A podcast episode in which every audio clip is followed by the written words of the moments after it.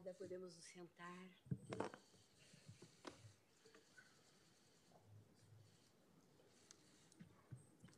Declaro aberta, nesse 9 de agosto de 2023, a 22ª sessão ordinária do plenário do Supremo Tribunal Federal. Peço à senhora secretária que faça a leitura da ata da sessão anterior. Ata da 21ª sessão ordinária do plenário do Supremo Tribunal Federal, realizada em 2 de agosto de 2023. Presidência da senhora ministra Rosa Weber. Presentes à sessão os senhores ministros Gilmar Mendes, Carmen Lúcia, Dias Toffoli, Luiz Fux, Roberto Barroso, Edson Fachin, Alexandre de Moraes, Nunes Marques e André Mendonça. Procurador-Geral da República, doutor Antônio Augusto Brandão de Aras. Abriu-se a sessão às 14 horas e 44 minutos, sendo lida e aprovada a ata da sessão anterior. Pergunto aos eminentes pares se há alguma observação ou complementação a ser feita na ata. Nada vendo, declaro aprovado. E cumprimento com muita alegria os senhores ministros nesse dia que nós temos boas notícias. Né? Cumprimento o nosso decano, ministro Gilmar Mendes, a nossa querida ministra Carmen Lúcia, ministro Dias Toffoli, ministro Luiz Fux, ministro Luiz Roberto Barroso, ministro Luiz Edson Fachin, ministro Alexandre de Moraes, ministro Nunes Marques, que infelizmente no momento não está aqui conosco, ministro André Mendonça, ministro Cristiano Zanin. Cumprimento o senhor Procurador-Geral da República, Augusto Aras, cumprimento as senhoras e os senhores advogados, senhoras e senhores servidores, os profissionais de imprensa, enfim, todos que aqui se encontram presentes e também os que nos assistem de forma remota pela TV Justiça. Eu registro ainda a presença no plenário de, estudantes de direito das seguintes instituições de ensino: a Universidade Central FAEM, Chapecó, Santa Catarina, estão aqui à nossa esquerda, e da Universidade de Vassouras, o campus Maricá, Rio de Janeiro, ministro Luiz Roberto. Olha só. Sejam todos muito bem-vindos. Né? Estão aqui, ó, Vassouras, presente num dia tão importante.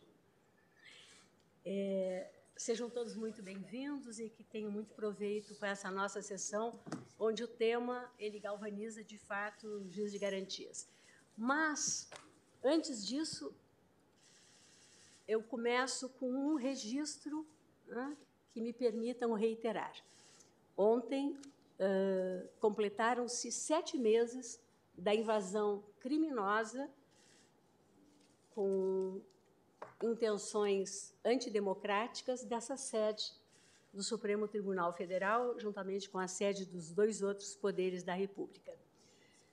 E o registro eu faço justamente para que eventos dessa natureza não mais se repitam e, por outro lado, o que é mais importante, para que nós cultivemos cada vez mais a nossa democracia constitucional e lutemos pelo aperfeiçoamento das nossas instituições democráticas.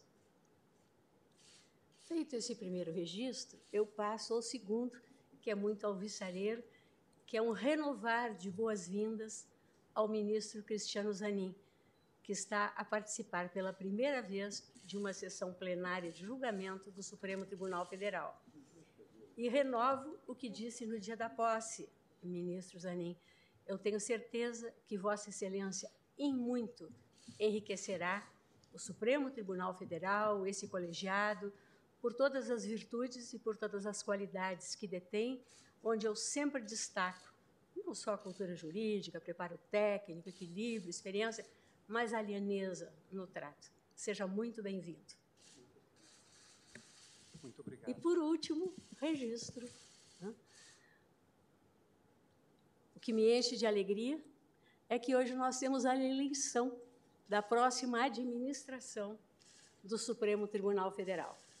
Então, eu convido, antes de qualquer outra manifestação, né, eu convido todos a, a votarem, a exercerem o direito ao voto. Já estão liberados? Sim. Veio por e-mail? Por e-mail, né? Como é como enviasse? Por e-mail?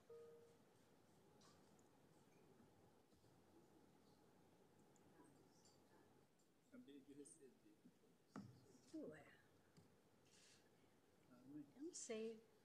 Por e-mail? E-mail?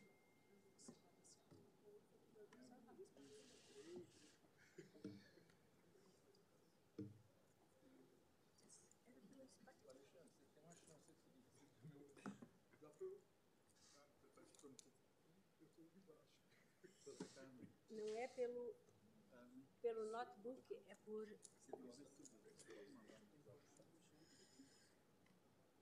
Ah, chegou, chegou, chegou. Não chegou agora. Não. Não, não.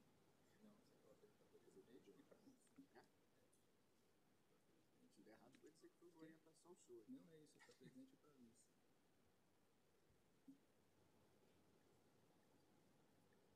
Vou falar com o Gilmar. Não, é porque antes era separado. Sim, porque a As duas votação votações, os dois quadradinhos.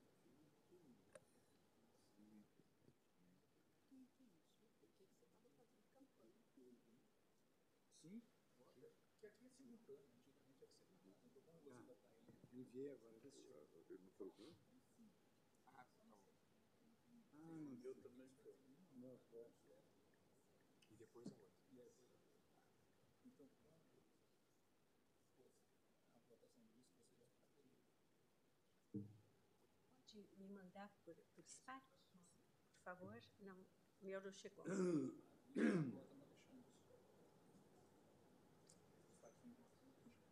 Ah, para não nele. Então, por isso que ele dá sempre 10 votos.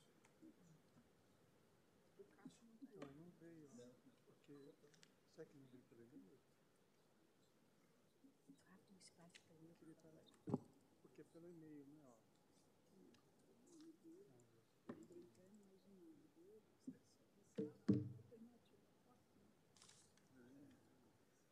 o do, é o do Supremo. não sei se- Presidente, Pois não? Presidente, Ministro Alexandre? antes de Vossa Excelência anunciar as eleições, só, só para o assunto anterior, só para um registro, Vossa Excelência disse que eh, ontem nós completamos sete meses eh, da, dos atos golpistas realizados em dia 8 de janeiro, dia, como Vossa Excelência bem diz, o dia da infâmia.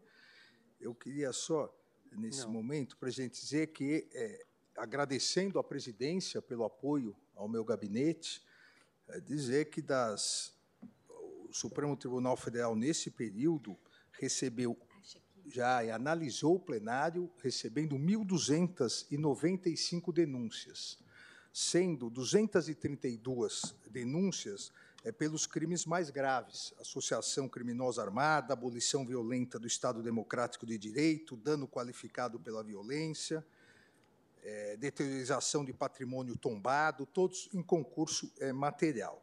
Mas o mais importante, presidente, é que eh, dessas denúncias, 232 denúncias pelos crimes mais graves, nós já encerramos a instrução de 228. Só quatro ainda eh, estão. Para encerrar, encerram essa semana. Também aproveito aqui para agradecer eh, o Ministério Público Federal. E agradeço em nome do chefe do Ministério Público Federal, do Ministério Público da União, doutor Augusto Aras, é, o, o Supremo Tribunal Federal ouviu 386 testemunhas de defesa, fez a oitiva eh, de 719 testemunhas de acusação e realizou 229 interrogatórios. Fizemos tudo isso durante o recesso, nas quatro semanas eh, do recesso.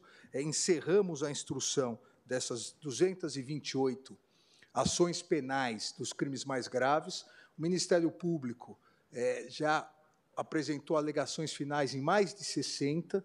O prazo eh, para a defesa se encerra agora, dia 23 de agosto, e estaremos já é, pedindo pauta a Vossa Excelência para julgarmos as primeiras ações penais referentes aos atos é, violentos ocorridos em 8 de janeiro, para que Vossa Excelência, quando entender adequado, possa já pautar no início de setembro. Acho importante fazer essa, essa é, observação, essas análises, também agradecendo aqui, faço questão de fazê-lo, a Defensoria Pública da União e do Distrito Federal, que atuaram, o Tribunal Regional Federal da Primeira Região e o Tribunal de Justiça do Distrito Federal, que se colocaram à disposição eh, para que nós eh, pudéssemos, em quatro semanas, eh, realizar toda a instrução dessas 228 ações penais. Obrigado, presidente. Ministro Alexandre, eu agradeço a lembrança de Vossa Excelência de fazer essa complementação de registros, porque, de fato, tem sido árduo o trabalho empreendido pelo gabinete de Vossa Excelência, naturalmente por Vossa, com Vossa Excelência atesta, e, mas também por diversos setores aqui, administrativos né, e judiciais do Supremo Tribunal Federal, dando suporte a uma tarefa verdadeiramente hercúlea, né, diante do número de ações, inclusive que sobrecarregam o próprio sistema do Supremo Tribunal Federal. Então, de fato, um, trabalho árduo que merece ser louvado e muito. E eu agradeço, como sempre, a Vossa Excelência. Inclusive, vi que há pouco Vossa Excelência ainda expediu diversos mandados, né? na verdade, liberando né? Uh, detidos, né? justamente nessa linha necessária à instrução dos processos e nos momentos adequados.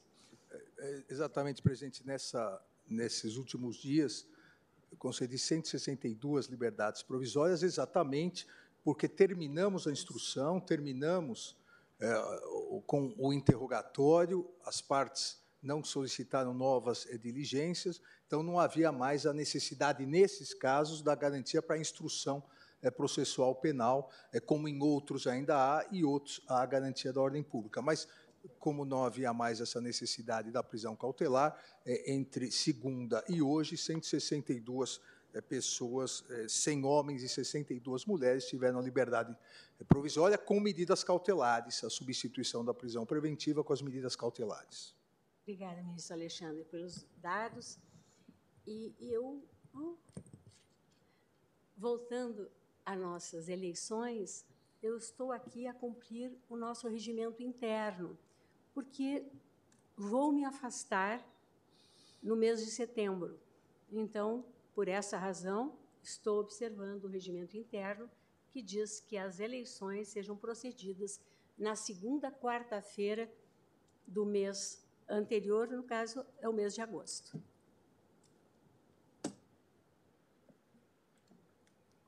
Todos já votaram?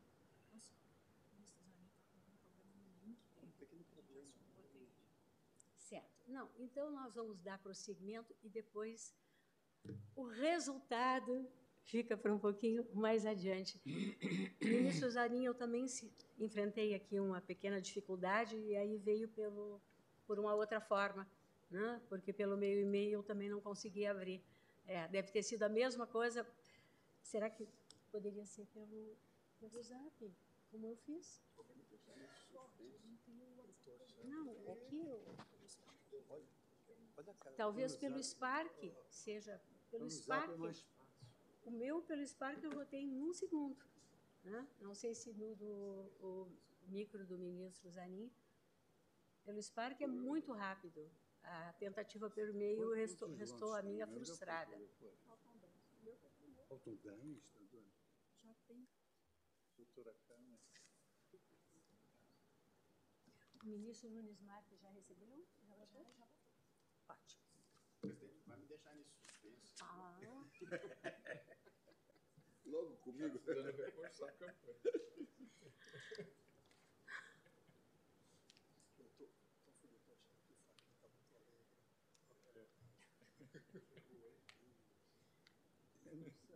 Máxime com essa assistência toda de vassouras, presencial. Como é que nós vamos deixar? né, ministro Luiz Roberto? Não é?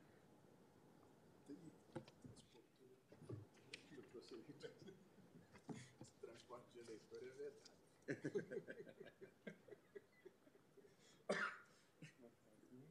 Se der tempo, Não querem? se der tempo, depois do. Eu passo. Aquelas adaptações percúria. É mais rápida. Eu sempre voto pelo Spark.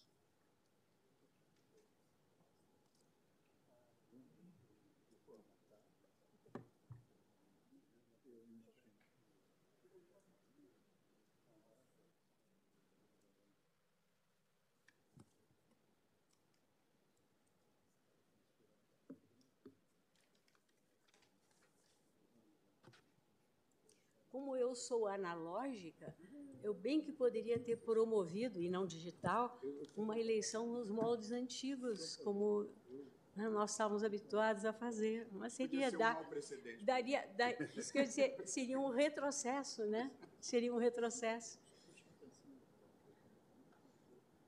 Mas vinha uma urna muito bonita, nós depositávamos as cédulas.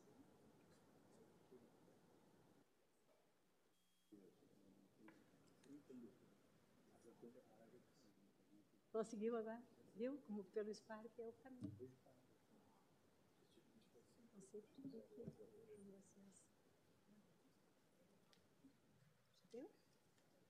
E o resultado para que eu possa anunciá-lo? Quanto antes.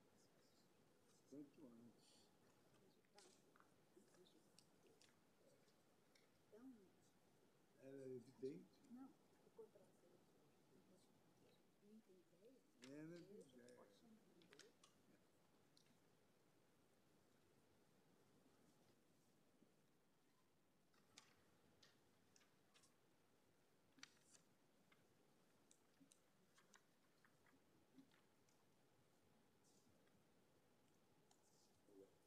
11 votos.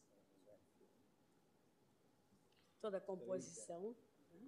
Ministro Luiz Roberto Barroso, 10 votos. Ministro Edson Fachin, um voto para presidente.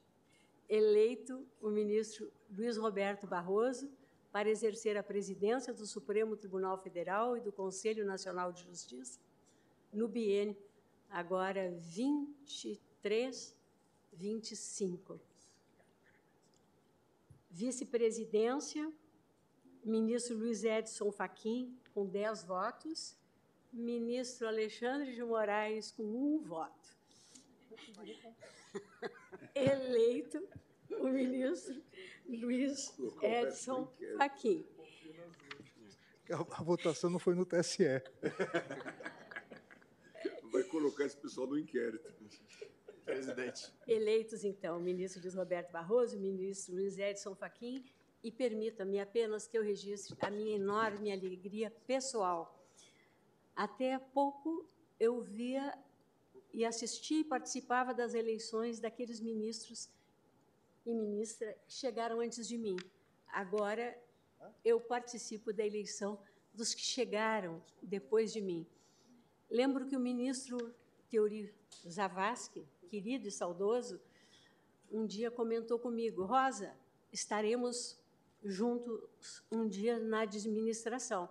E como todos sabem, eu tinha um carinho muito especial, que eu mantenho pelo ministro eh, Teori Zavascki, e infelizmente não aconteceu, mas eu sou abençoada por poder hoje anunciar a presidência do ministro Luiz Roberto Barroso, do ministro Luiz Edson Fachin.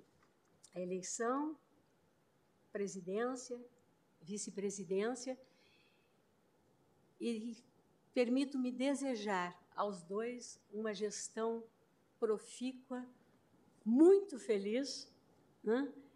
e com todo êxito, como tenho absoluta convicção de que será. Parabéns a ambos. Presidente, se me permite. Ah, o único toque que não é de alegria nesse momento é a proximidade da aposentadoria de Vossa Excelência.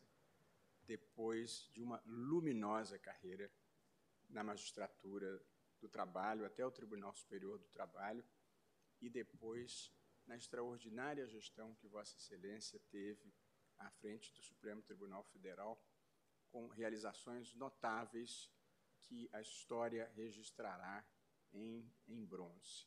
E foi um privilégio para todos nós, e ainda vai perdurar um pouco mais, estar sob a administração de Vossa Excelência, por todas as suas virtudes de temperamento, por todas as virtudes de Vossa Excelência jurisdicionais e por ser essa pessoa adorável que nós amamos tanto.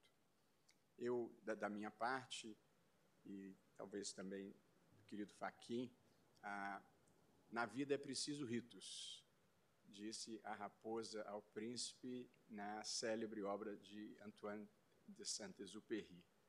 Ah, e apesar de ser um rito que, que se renova, ele tem, no entanto, um significado muito importante para cada um de nós que chega a, a esse momento. O primeiro significado, naturalmente, é a confiança renovada dos colegas para a condução da casa. E a segunda é a honra imensa de chefiar o Poder Judiciário brasileiro composto de milhares de juízes dedicados, abnegados, que distribuem justiça pelo, pelo país é, afora. De modo que eu recebo com imensa humildade essa tarefa que me é confiada e, e consciente do peso dessa é, responsabilidade.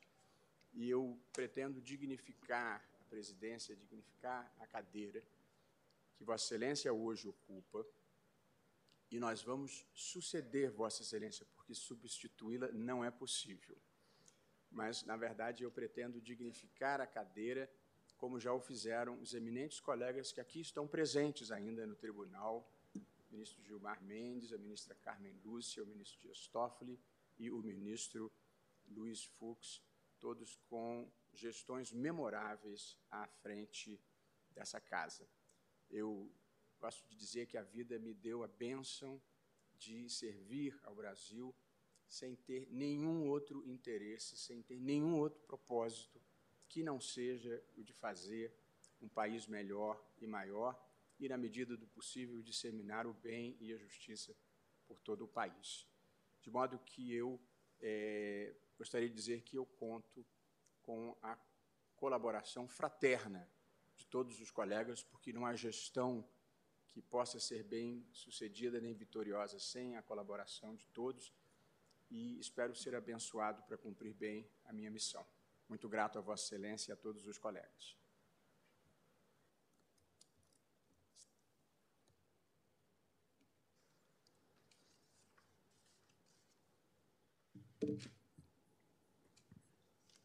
Presidente, Vossa Excelência me permite a palavra. Pois não.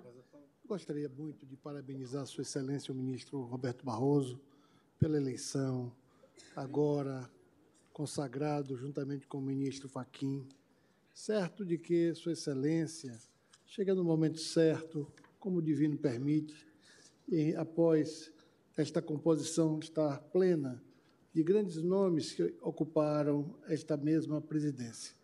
O Ministério Público se associa a todos os votos de sucesso, de parabéns, assim como é, participa desse momento com um senso de muita a, a satisfação de saber que a justiça brasileira estará muito bem entregue nos próximos dois anos com o ministro Barroso e com o ministro Fachin, ora já aqui a revelar todo o que se espera de bom para o Brasil.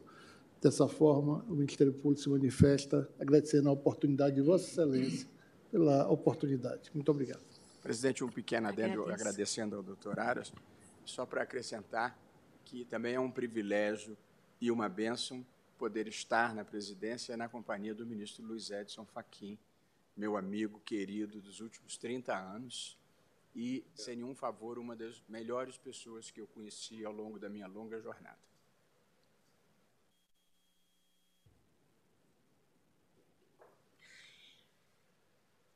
apregou para continuidade de julgamento a ação direta de inconstitucionalidade 6298, 6299, 6300 e 6305, todas sob a relatoria do ministro Luiz Fux, tendo como requerentes a primeira Associação dos Magistrados Brasileiros e a AJUF, a segunda Podemos, Partido Podemos e outro, a terceira Partido União Brasil e a última Associação Nacional dos Membros do Ministério Público, CONAMP.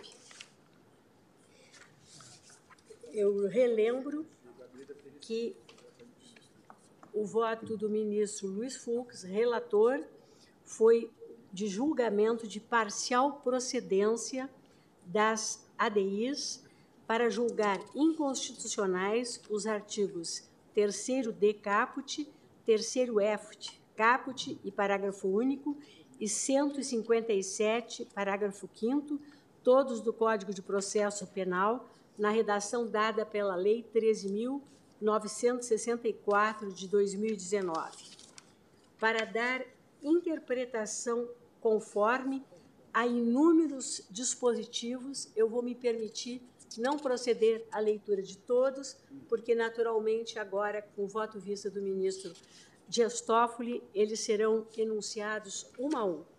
E, por fim, para declarar constitucionais os demais dispositivos que também estão enunciados na nossa ata e que, naturalmente, serão agora objeto de análise.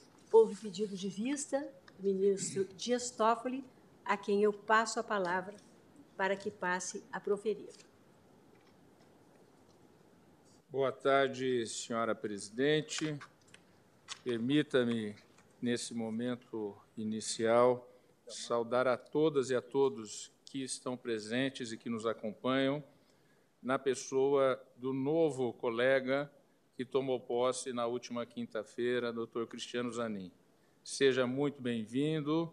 A sua indicação e a sua aprovação pelo Senado da República e pela primeira vez participando da bancada em sessão jurisdicional significa muito para todos nós pelo histórico de luta pelos direitos e garantias fundamentais que Vossa Excelência demonstrou ao longo da sua carreira na advocacia. Lutas difíceis, muitas vezes incompreendidas, mas aqui está, não como um prêmio, mas pela sua capacidade, pela sua resiliência e pela sua condição de notável saber jurídico. Seja muito bem-vindo. Senhora Presidente, essa é uma sessão de muitos significados. Vossa Excelência iniciou com o registro do dia 8 de janeiro, sete meses, na data de ontem. E realmente isso nos toca a todos. E é uma sessão que eu me sinto emocionado, por vários motivos. Por este trabalho que, em sete meses, Vossa Excelência, que já anuncia até a antecipação da aposentadoria para o dia 20, final de, de setembro, permitindo assim a posse do eminente colega Luiz Roberto Barroso, que acaba de ser eleito ao lado do ministro Luiz Edson Fachin. Vossa Excelência fez um trabalho estupendo, embora nesse curto período de presidência.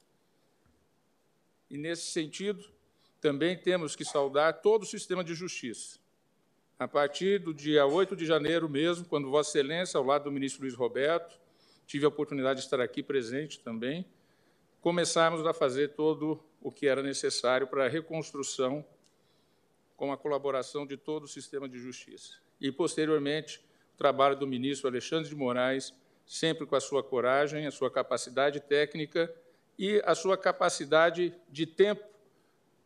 Já estamos aí, com casos que serão já julgadas as denúncias. E aí também é necessário registrar o trabalho do sistema de justiça, o trabalho da polícia, o trabalho do Ministério Público, doutor Augusto Aras, Procurador-Geral da República, que se as denúncias não viessem, não teríamos como estar aqui a julgar, e o trabalho técnico que foi feito com a celeridade necessária e sem prejuízo nenhum às garantias individuais e fundamentais. É assim que se deve trabalhar, respeitando a Constituição, respeitando as leis e o sistema de justiça. E, nesse momento em que elegemos a nova gestão do Supremo Tribunal Federal, que se anuncia a posse para o próximo dia 28, salvo engano, de setembro, não desse mês, mas do mês vindouro, Vossa Excelência também lembrou e que reforçou a emoção de todos nós a passagem nesse tribunal do ministro Teori Zavascki, de quem todos nós, e de todos nós era muito querido. Mas assim o destino o quis. Destino do nosso Pai eterno assim o quis. E sucederá Vossa Excelência não o saudoso Teori, mas também o nosso querido amigo Luiz Roberto Barroso, ao lado do ministro Luiz Edson Fachin. Dois Luizes. Eu que tinha, meu pai chamava-se Luiz. Tenho a honra de ter aqui ao meu lado três colegas que se chamam Luiz. Tenho certeza que farão uma excelente gestão. E na oportunidade, como primeiro a votar hoje e tendo a possibilidade da primeira palavra, dizer da minha felicidade, da minha honra, da minha alegria e da minha colaboração singela, que sempre estará à disposição de Vossas Excelências nesse trabalho que, quando eu tive a oportunidade de fazer a eleição do meu sucessor, eu disse: essa cadeira é muito, muito trabalhosa, não é fácil, não é fácil. Assim me dissera a ministra Carmen Lúcia quando a mim me passou, desejando a sorte de ter tempos melhores. Também desejo, senhora presidente, ao ministro Luiz Roberto Barroso e ao ministro Luiz Edson Fachin que tenham tempos melhores, mais tranquilos. Mas sem deixar de dizer que Vossa Excelência, apesar das situações difíceis, honrou e fez o melhor possível, o melhor daquilo que era o melhor que a gente poderia imaginar para que esse tribunal não parasse como não parou. Então, é um momento de muita significância e de muita emoção essa sessão. E ao também estarmos com uma pauta de um tema tão importante, senhora presidente. Mas fiz questão, desculpem os eminentes colegas, de poder extravasar um pouco da emoção de tudo o que aqui Vossa Excelência, na abertura dessa, dessa sessão, nos tocou o coração. Muito obrigado, senhora presidente. Respirar um pouco. Um, para então, irmos à frente. respire um pouquinho enquanto eu digo só uma coisa bem rápida, que se alguma coisa fiz, e acho que fiz, porque fiz e estive com todos os ministros, ministra Carmen Lúcia e vossas excelências, todos ao meu lado, e com uma equipe fantástica de servidores e servidoras da casa. No âmbito do Supremo Tribunal Federal, tudo o que foi feito foi feito por esse conjunto de pessoas e acho que num ato muito simbólico, no dia 1 de fevereiro, isso se expressou naquele grande abraço que todos nós demos ao prédio reconstruído do Supremo Tribunal Federal, demonstrando o nosso comprometimento com essa instituição e a honra que todos nós sentimos em integrá-la em aqui trabalhar em prol sempre dos nossos jurisdicionados, em última análise, da sociedade brasileira. Acho que já deu tempo, ministro. Obrigado, senhora presidente. Mas eh, eh, sempre registramos todo esse trabalho coletivo, mas a liderança é primordial e Vossa Excelência assim o fez, acima de toda e qualquer expectativa. A sua liderança foi fundamental. Senhora presidente, o meu voto completo é muito mais extenso do que o extenso resumo que me sinto obrigado a fazer a leitura, pedindo desde já escusas aos eminentes colegas. Eu terminei o voto é, escrito só exatamente às 14 horas de hoje, porque é um tema bastante complexo e muita tecnicalidade, não é, eminente relator? E, ao iniciar o meu voto, eu gostaria de cumprimentar o eminente ministro relator, ministro Luiz Fux, registrando o trabalho né, criterioso, o trabalho responsável, o trabalho técnico com uma questão tão sensível, porque isso envolve uma reorganização de toda uma cultura processual penal do nosso país, com a introdução de um instituto com o qual nós nunca trabalhamos na nossa história processual penal, nenhum dos operadores do direito, seja magistratura, seja Ministério Público, seja advocacia privada, seja a polícia judiciária e seja a polícia técnica. Então, era um trabalho que eu gostaria de registrar aqui, um trabalho consciencioso, realmente que demandava tempo para que nós pudéssemos amadurecer isso. E quando a lei foi aprovada e sancionada, aprovada no Congresso Nacional e sancionada pelo presidente da República, estava eu na presidência deste Supremo Tribunal Federal e do Conselho Nacional de Justiça, e fui o primeiro a receber, porque foi durante o plantão, as ações que aqui estamos a julgar. Daí também que, ao mesmo tempo em que cumprimento o eminente relator, eu agradeço aos eminentes colegas que regimentalmente votariam antes de mim pela aceitação e pela possibilidade de terem permitido uma antecipação de vista para poder, como aquele que primeiro verticalizou sobre essas ações e proferiu uma decisão liminar sobre todos os pontos aqui é, abordados e impugnados nas respectivas ações, poder antecipar, então, o meu pedido de vista e trazer o meu olhar sobre esse tema tão importante, que é um tema que realmente muda a cultura processual penal e da nossa justiça criminal. Então, no voto resumido, senhora presidente, eu não vou repetir aqui todo o relatório do eminente ministro Luiz Fux, até porque, ao longo do voto, eu vou fazer referências a todas as posições do eminente relator, ponto a ponto. Então, no voto resumido, eu digo, iniciando, senhora presidente, que acolho o bem lançado relatório do eminente relator, ministro Luiz Fux, e adianto que acompanho o voto de Sua Excelência, pela parcial procedência dos pedidos formulados, embora o faço em termos um pouco diversos. Destaco ainda que, como tive a oportunidade de me manifestar amplamente sobre as matérias de fundo no ano de 2020, em janeiro de 2020, ocasião em que estava no plantão, por ocasião da apreciação dos pedidos liminares, reputo desnecessário reiterar aqui todos aqueles fundamentos que lá lancei, que são de conhecimento e que também abordarei repetindo-os ao longo de cada dispositivo impugnado. E deixarei de repeti-los principalmente naqueles pontos que eu convirjo com o eminente relator, para não sermos redundantes. Em razão disso, faço um resumo do meu voto, embora já também tenha pedido ao meu gabinete para encaminhar aos respectivos gabinetes o voto mais é, completo, o voto completo. E também, ao iniciar, senhora presidente, eu digo que eu estou completamente aberto às discussões. Eu penso que esse é um tema que nós, convergindo, fortaleceremos o Poder Judiciário e poderemos estabelecer, ministro Fachin, balizas para que o Conselho Nacional de Justiça, na forma da proposição que farei ao longo do meu voto, possa exatamente organizar a implantação e a implementação dos juízes de garantias em todo o nosso território nacional, justamente no momento que estarão à frente do Supremo e do CNJ o ministro Luiz Roberto Barroso na presidência e Vossa Excelência, ministro Fachin, na vice-presidência. Pois bem, inicio com a análise da perspectiva formal da constitucionalidade dos artigos 3º-A, 3º-B, 3º-C, 3º-D, caput, 3º-E, 3º-F e da inconstitucionalidade alegada do parágrafo único do artigo 3º-D do Código de Processo Penal. As ações impugnaram a constitucionalidade formal desses dispositivos. Então, abordo inicialmente as alegações de inconstitucionalidade formal.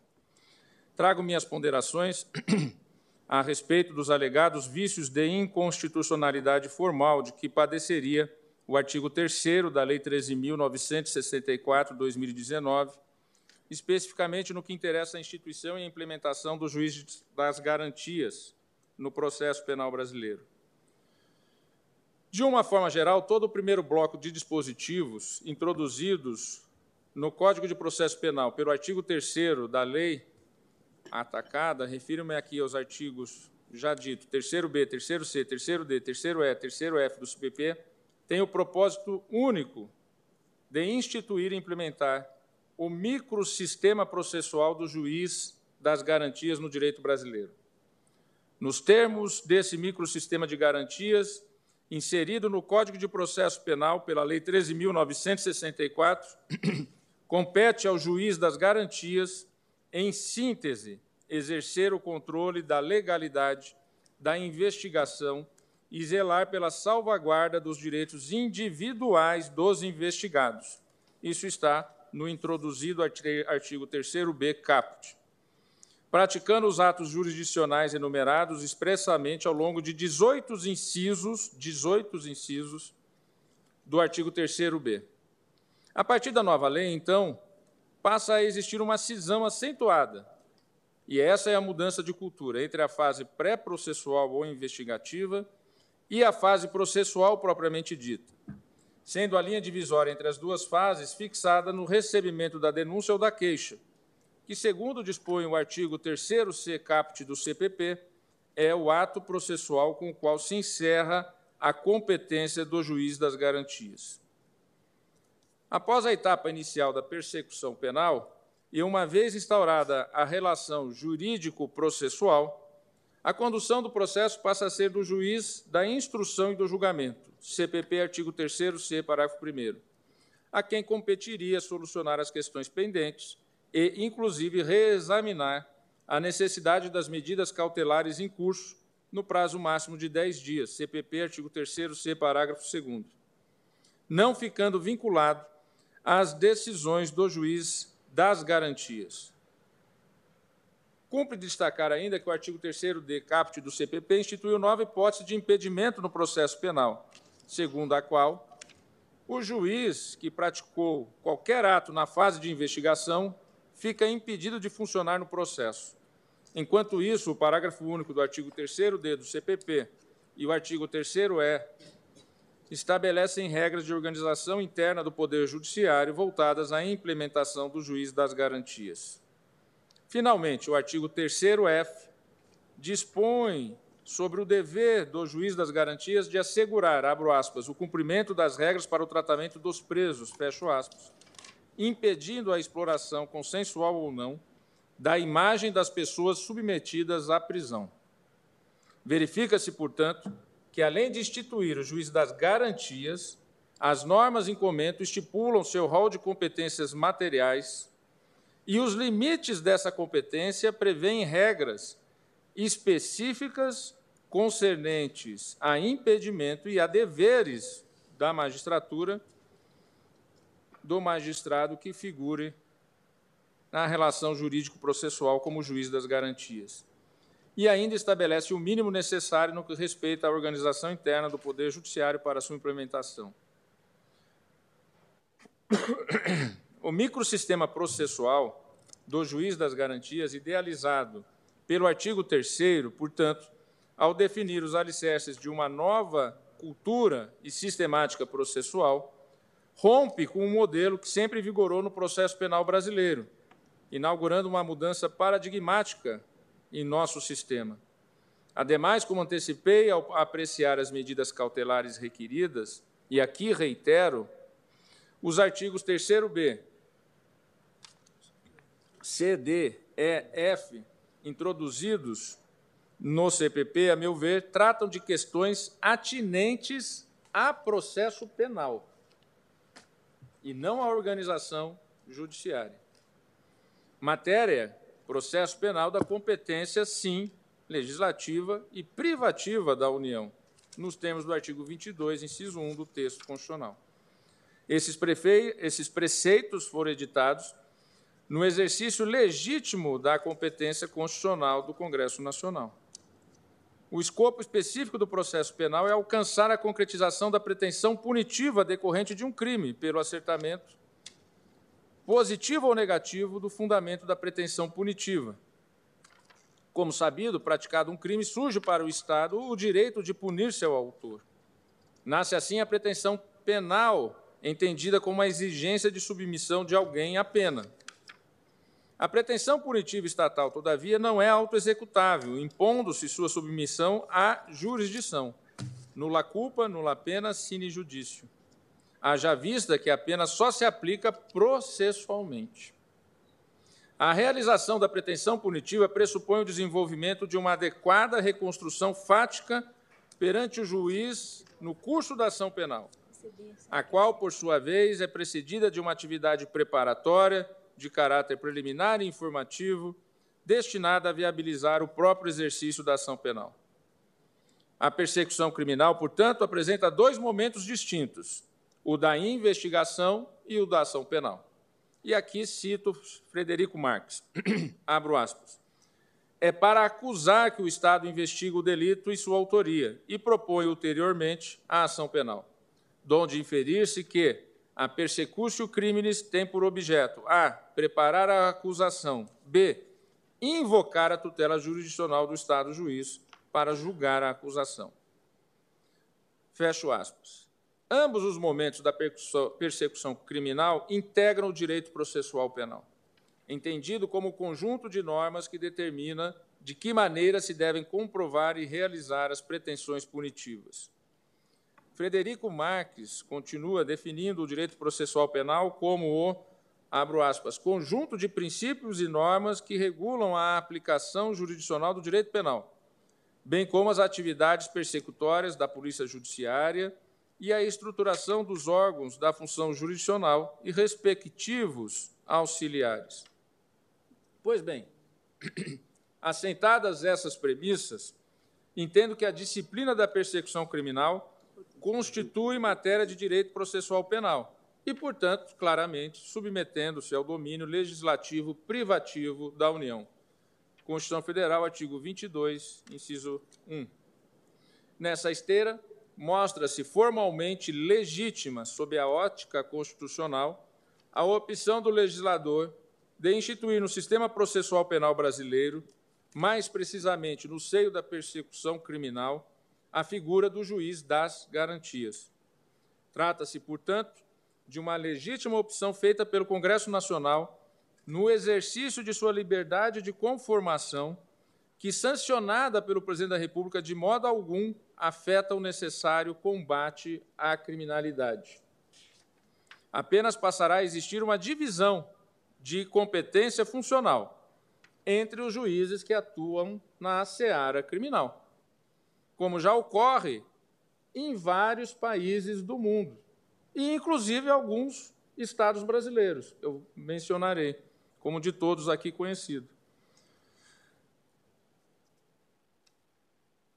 Um juiz atuará durante a fase de investigação, no controle da legalidade e da garantia dos direitos fundamentais, e outro durante a instrução do processo e em seu julgamento. Obviamente, ambos são juízes, independentes e têm todas as garantias da magistratura, previstas no artigo 95 da Constituição Federal. Não se sustenta, portanto, a alegação dos requerentes de que, ao instituir o juízo das garantias, a lei teria violado o poder de auto-organização dos tribunais e a sua prerrogativa de propor a alteração da organização e da divisão judiciárias. Aqui não se trata de alteração da organização ou de divisão judiciária, se trata de processo penal, competência da União. E aqui no ponto, vale rememorar a distinção explicitada no julgamento da ação direta 3.711 Espírito Santo entre normas de organização judiciária e normas de direito processual propriamente dito. Abro aspas. Na peça vestibular daquela ação, nota-se aguda mixórdia entre os conceitos de normas de organização judiciária e normas de direito processual. Na lição de José Frederico Marques, as leis de organização judiciária cuidam da administração da justiça e as leis de processo da atuação da justiça. As leis processuais, portanto, regulamentam a tutela jurisdicional, enquanto as de organização judiciária disciplinam a administração dos órgãos investidos da função jurisdicional. A norma de direito processual se peculiariza por afetar aspectos umbilicalmente ligados à tria de jurisdição, ação e processo. O relator da ação foi o relator dessa eminente ação também, ministro Luiz Fux. Faço a referência. Fecho a citação. Entendo, assim, que os artigos 3º-A, 3º-B, 3º-C, 3º-D, caput, 3º-E e 3º-F do CPP, introduzidos pelo artigo 3 da lei aqui impugnada no ponto, tratam de questões atinentes ao exercício da jurisdição no processo penal brasileiro. E aqui, sem dúvida nenhuma, alterando profundamente sua lógica de funcionamento, mas como consequência a sua lógica de funcionamento, porque, na verdade, o que se está a mudar é uma cultura do processo penal e introduzindo um novo instituto. A partir de uma clara cisão de competência entre as fases pré-processual e processual, Emerge desse bloco normativo uma nova competência funcional no processo penal brasileiro e, conforme consignado na ação direta 4.414, a cisão funcional de competência não se insere na esfera legislativa dos Estados-membros, sendo matéria de direito processual penal de competência privativa da União. Artigo 22, inciso 1 da Constituição Federal. Estou citando aqui vários precedentes para demarcar que essa discussão sobre organização judiciária e competência processual, que daí derivaria competência da União ou competência da União supletiva pelos Estados, já tem vários enfrentamentos que ocorreram aqui na Corte, em situações não iguais, porque o juízo de garantia é uma introdução na nossa cultura jurídica, mas muito similares. Pois bem, situação diversa, a meu ver, há quanto à análise formal do parágrafo único do artigo 3º-D, também inserido pelo artigo 3 da lei impugnada. E leio o dispositivo. Artigo 3º-D, parágrafo único. Nas comarcas em que funcionar apenas um juiz, os tribunais criarão um sistema de rodízio de magistrados, a fim de atender às disposições deste capítulo. Aqui eu entendo que há, sim, uma invasão da competência legislativa e da autonomia dos tribunais quanto à sua organização interna. Releio o dispositivo pedindo desculpas aos colegas. Nas comarcas em que funcionar apenas um juiz, os tribunais criarão um sistema de rodízio de magistrados a fim de atender às disposições deste capítulo. Reconheço que o preceito supra citado, destoando dos demais dispositivos contidos no mesmo bloco normativo, esse sim está voltado à administração da justiça, para a disciplina da organização interna do Poder Judiciário, para a regulação da burocracia judiciária, e aqui sim apresentando feição nitidamente procedimental. O parágrafo único do artigo 3º-D impõe aos tribunais a criação de um sistema de rodízio de magistrados para viabilizar a implantação do juiz das garantias nas comarcas em que funcionar um único juiz. E aqui no ponto eu entendo que afronta sim a autonomia administrativa e o poder de auto-organização do Poder Judiciário, que, poder, que pode sim organizar de uma outra forma a solução dessa situação nas comarcas em que funcionar um único juiz. E, portanto, aqui sim eu vejo, por, por, por, por parte do legislador, a usurpação da iniciativa reservada aos tribunais para propor projetos de lei que visem dispor sobre sua organização judiciária, conforme o artigo, o artigo 96, inciso 2, alíneas B e D, e artigo 125, parágrafo 1 da Constituição, o que ocasiona, assim, a sua inconstitucionalidade formal.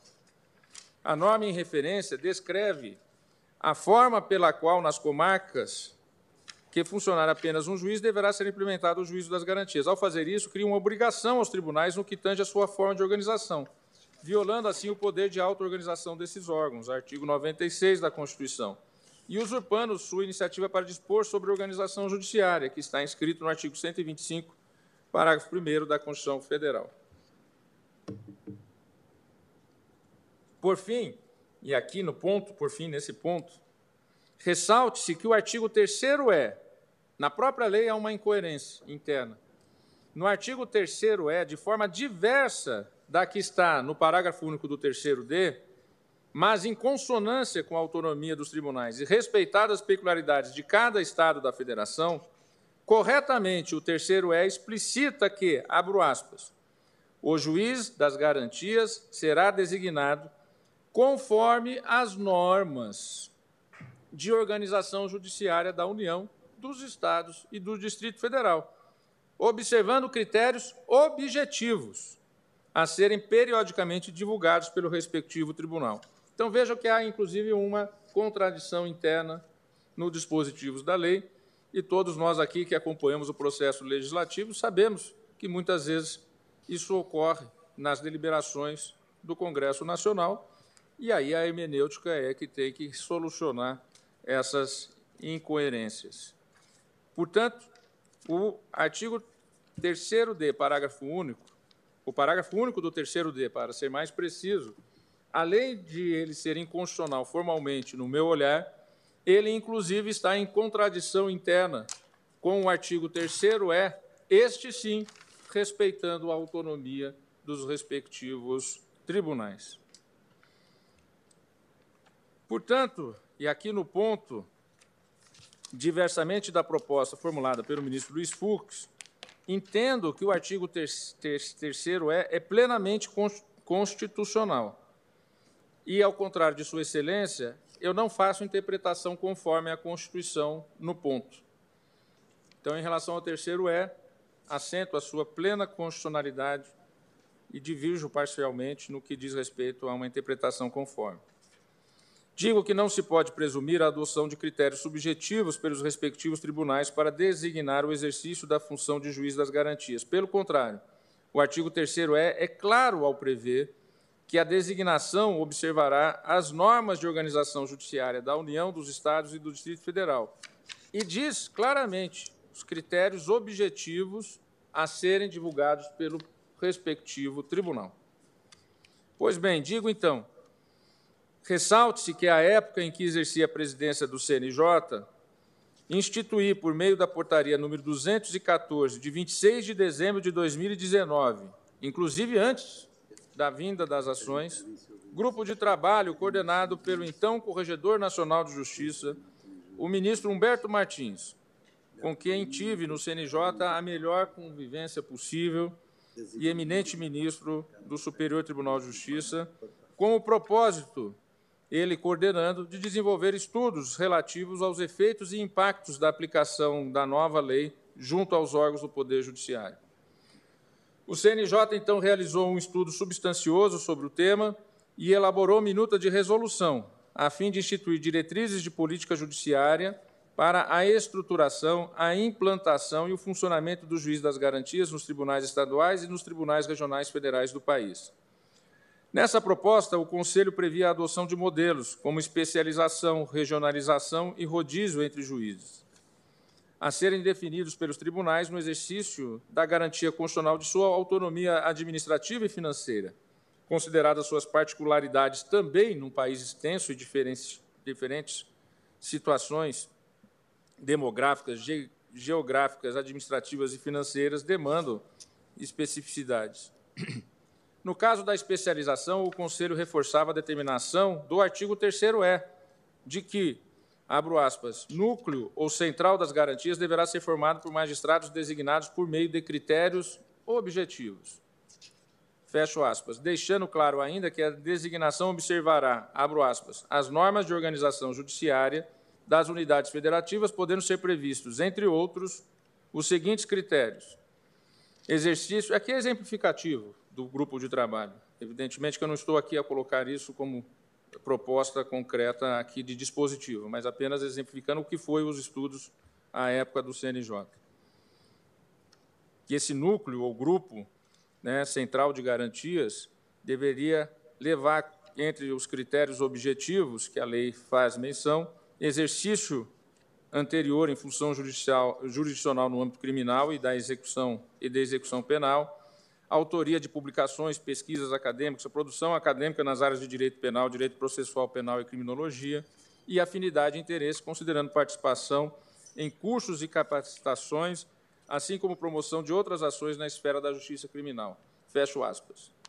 Ou seja, o CNJ, nessa resolução, estabelecia critérios exemplificativos em atendimento ao artigo 3º-E, de maneira objetiva e exemplificativa.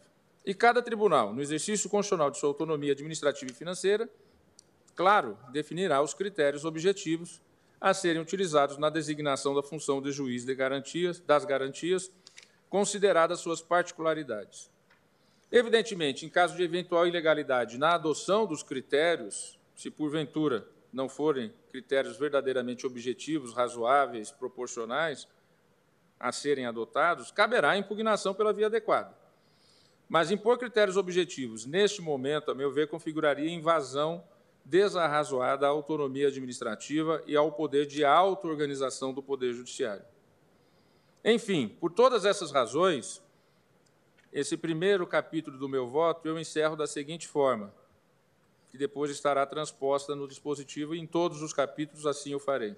Por essas razões, voto pelo reconhecimento da constitucionalidade formal dos artigos 3º-A, 3º-B, 3º-C, 3º-D, caput, 3º-E e 3º-F do Código de Processo Penal, introduzidos pelo artigo 3 da Lei número 13.964-2019, e pela declaração de inconstitucionalidade formal tão somente no ponto do parágrafo único do artigo 3º-D. Pois bem, segundo capítulo, da necessidade de conferir eficácia normativa e social ao microsistema do juiz das garantias.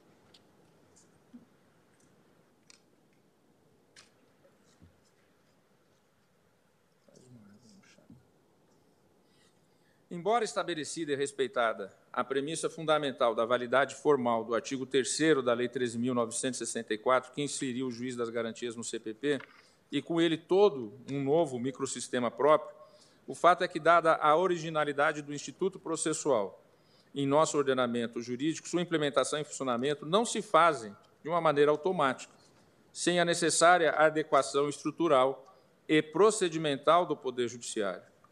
A lei introduziu uma alteração de grande magnitude na cultura do nosso processo penal, cuja implementação depende de um minucioso trabalho de ajuste do Poder Judiciário brasileiro. Já tendo isso em vista, conforme já mencionei, o Conselho Nacional de Justiça, por meio da Portaria 214, instituiu o grupo de trabalho. Os tribunais, a partir das diretrizes de política judiciária que vierem a ser fixadas pelo CNJ, deverão ainda trabalhar, que por competência constitucional faz esse trabalho já no seu dia a dia, é? também o fará em matéria de né, das garantias. Deverão ainda trabalhar na reorganização e no rearranjo de suas estruturas, os respectivos tribunais, com as orientações fixadas a partir do resultado dessa ação direta da inconstitucionalidade e das diretrizes que vierem a ser tomadas pelo CNJ. O que passará necessariamente pela adaptação, ministro Fux, das normas de organização judiciária da União dos Estados e do Distrito Federal, conforme determina exatamente o mandamento do artigo 3º-E da lei aqui questionada. No entanto,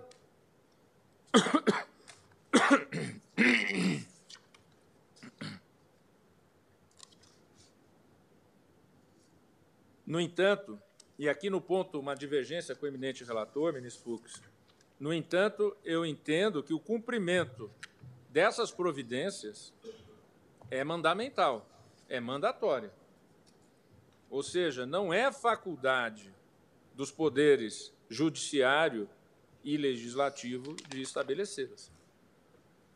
O microsistema do juiz das garantias foi instituída por norma de processo penal a qual, por natureza, tem sua instituição e a sua forma cogente e impositiva sobre todos os entes da federação. e sobre todos os poderes da República. Trata-se também de norma de direito fundamental. Nós não podemos jamais, essa é a grande mudança na cultura. É um processo inquisitorial que vem do governo Getúlio Vargas do Estado Novo de 1941 que se adequa agora à Constituição da República, em que abordarei aqui no meu voto, estabeleceu a necessidade e a primazia de os direitos e garantias fundamentais serem os pontos principais da jurisdição e os grandes pontos que a corte, uma corte constitucional e juízes constitucionais devem estar em sua defesa. Ela densifica os direitos do investigado e do acusado no processo penal, cumprindo mandamentos dos direitos e garantias da Constituição.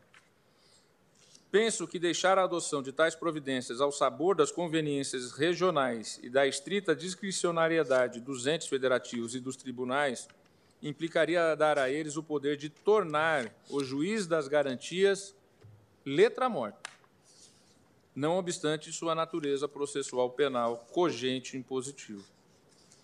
Assim, Embora reconheça que o novo Instituto demanda complementação normativa e organizacional e que deve ser respeitada a autonomia e especificidades de cada tribunal, entendo que o microsistema processual do juiz das garantias deve ser implementado de maneira consciente e obrigatoriamente em todo o território nacional.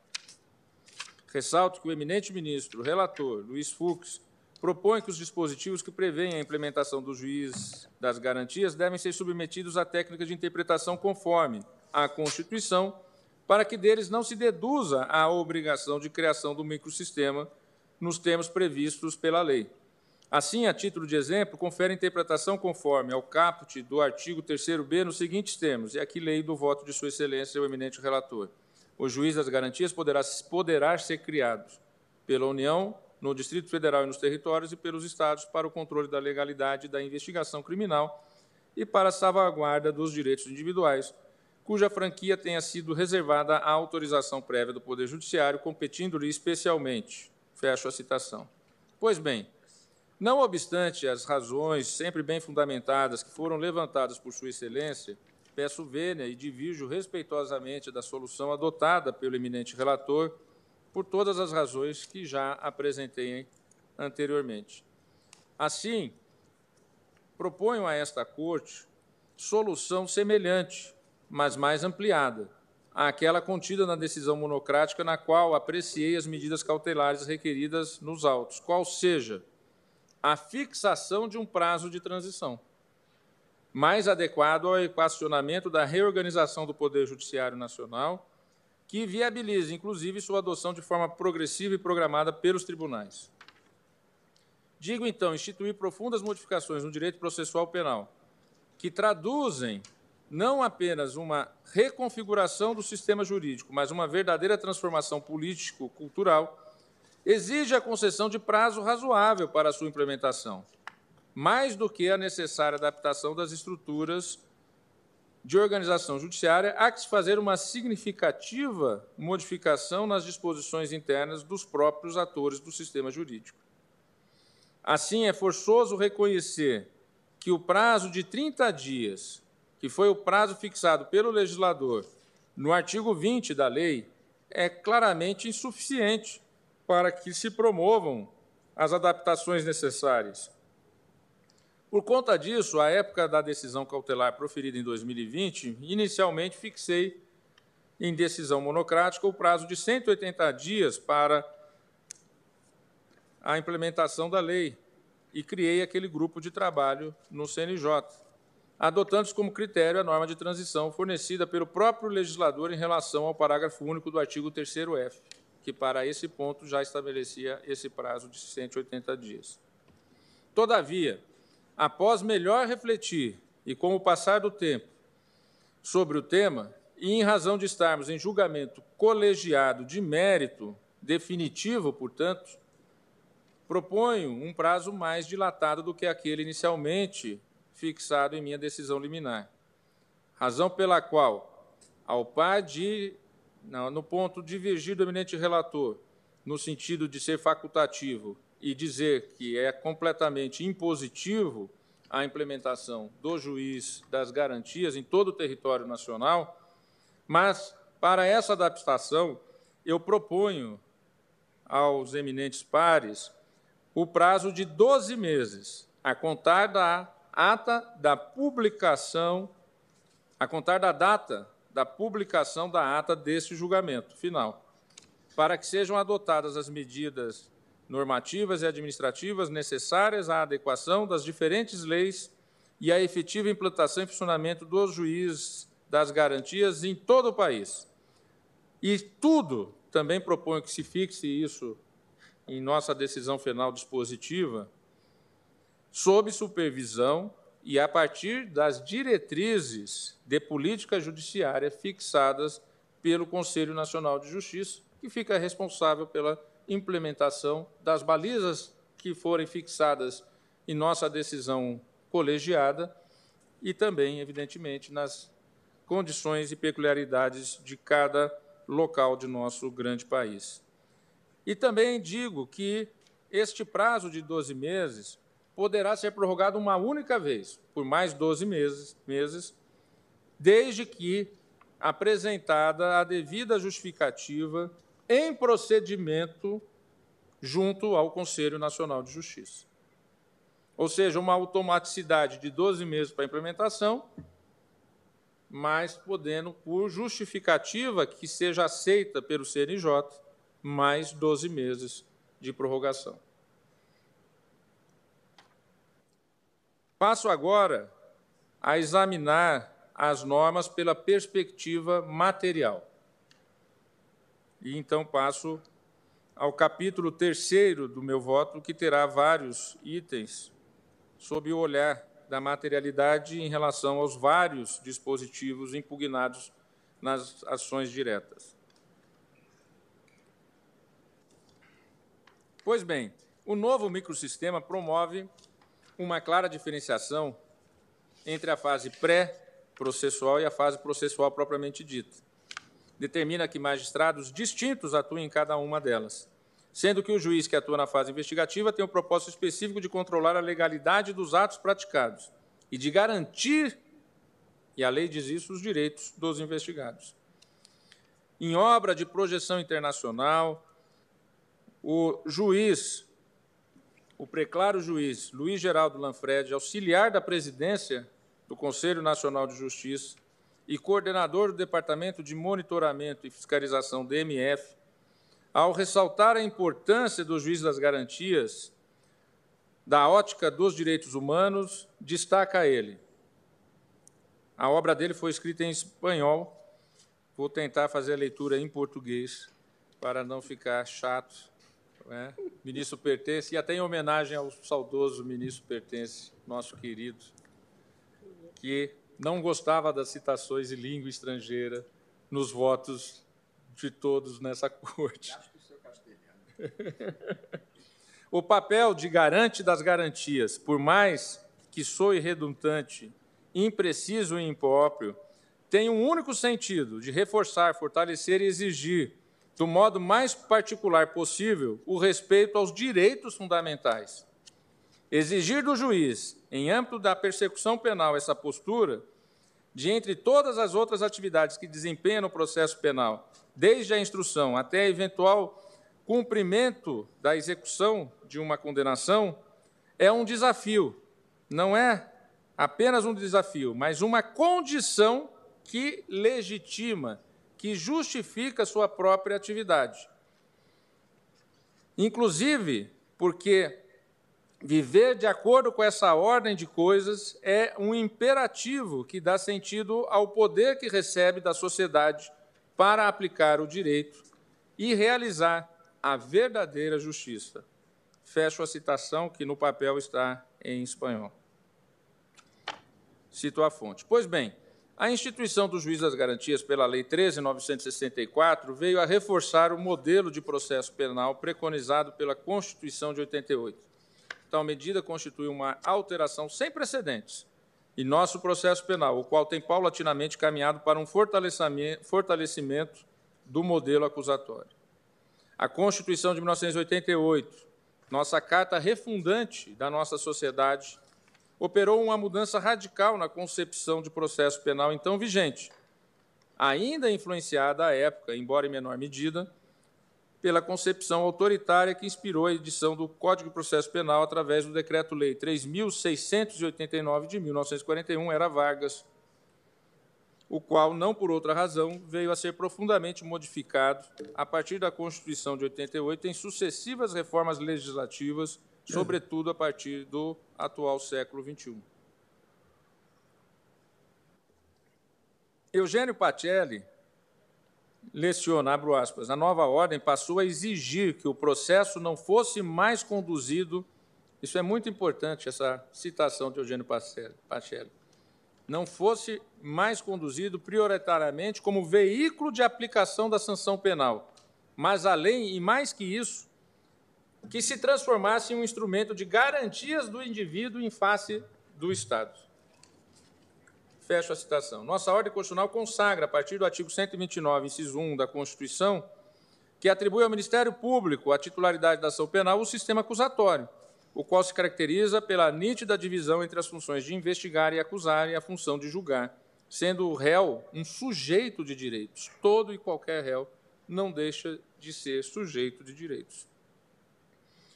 De acordo com essa lógica, a atuação do judiciário na fase pré-processual objetiva exatamente é no sentido, e deve ser no sentido, de proteger as garantias fundamentais dos investigados ou acusados.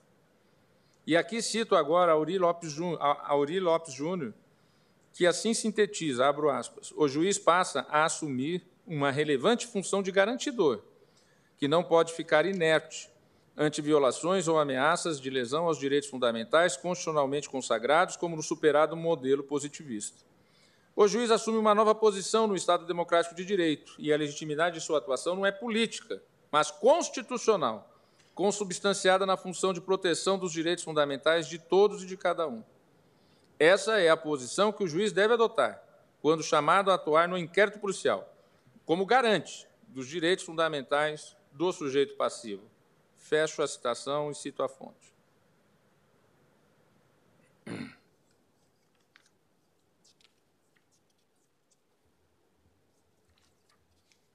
Senhora Presidente, é essa, portanto, a conformação constitucional de nosso sistema de persecução penal, um sistema acusatório no qual é central a salvaguarda dos direitos fundamentais do acusado, que trata-se de uma decorrência do forte componente ético da Constituição de 1988.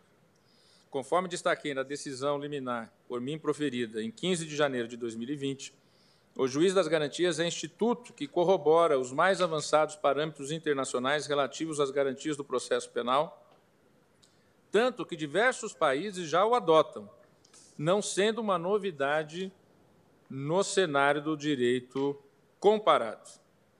Conforme sintetiza Marcos Alexandre Coelho Zilli, eminente juiz do Estado de São Paulo, ao apresentar casos pragmáticos julgados pelo Tribunal Europeu de Direitos Humanos, como Pierre Sack versus Bélgica, De Kuber versus Bélgica e Hauschild versus Dinamarca, abro aspas no preenchimento do desenho do quadro da imparcialidade, como exigência de configuração do justo processo, o Tribunal Europeu demonstra preocupação para com os juízos de valor emitidos pelo julgador no enfrentamento de questões que surjam na fase preliminar de investigação.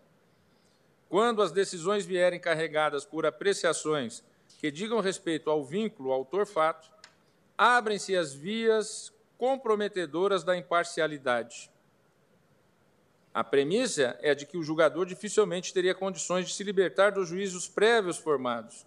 A tendência seria de transportar na bagagem de sua memória um convencimento preliminar erigido no marco da imputação provisória que ele aderiu quanto da decisão cautelar.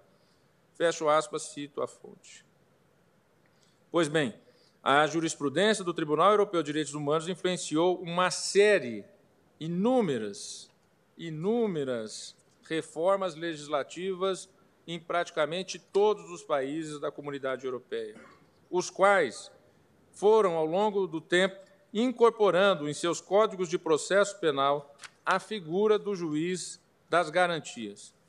E aqui, senhora presidente, eu omito do resumo o, mas é, é, é uma pleiade de, de, de direito comparado de países que eu cito que introduziram ao longo do tempo o juiz das garantias. Cito Portugal, 1987,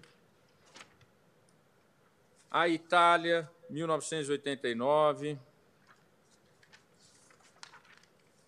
E em cada um deles que eu vou citando, eu vou mencionando a forma com, como introduziram.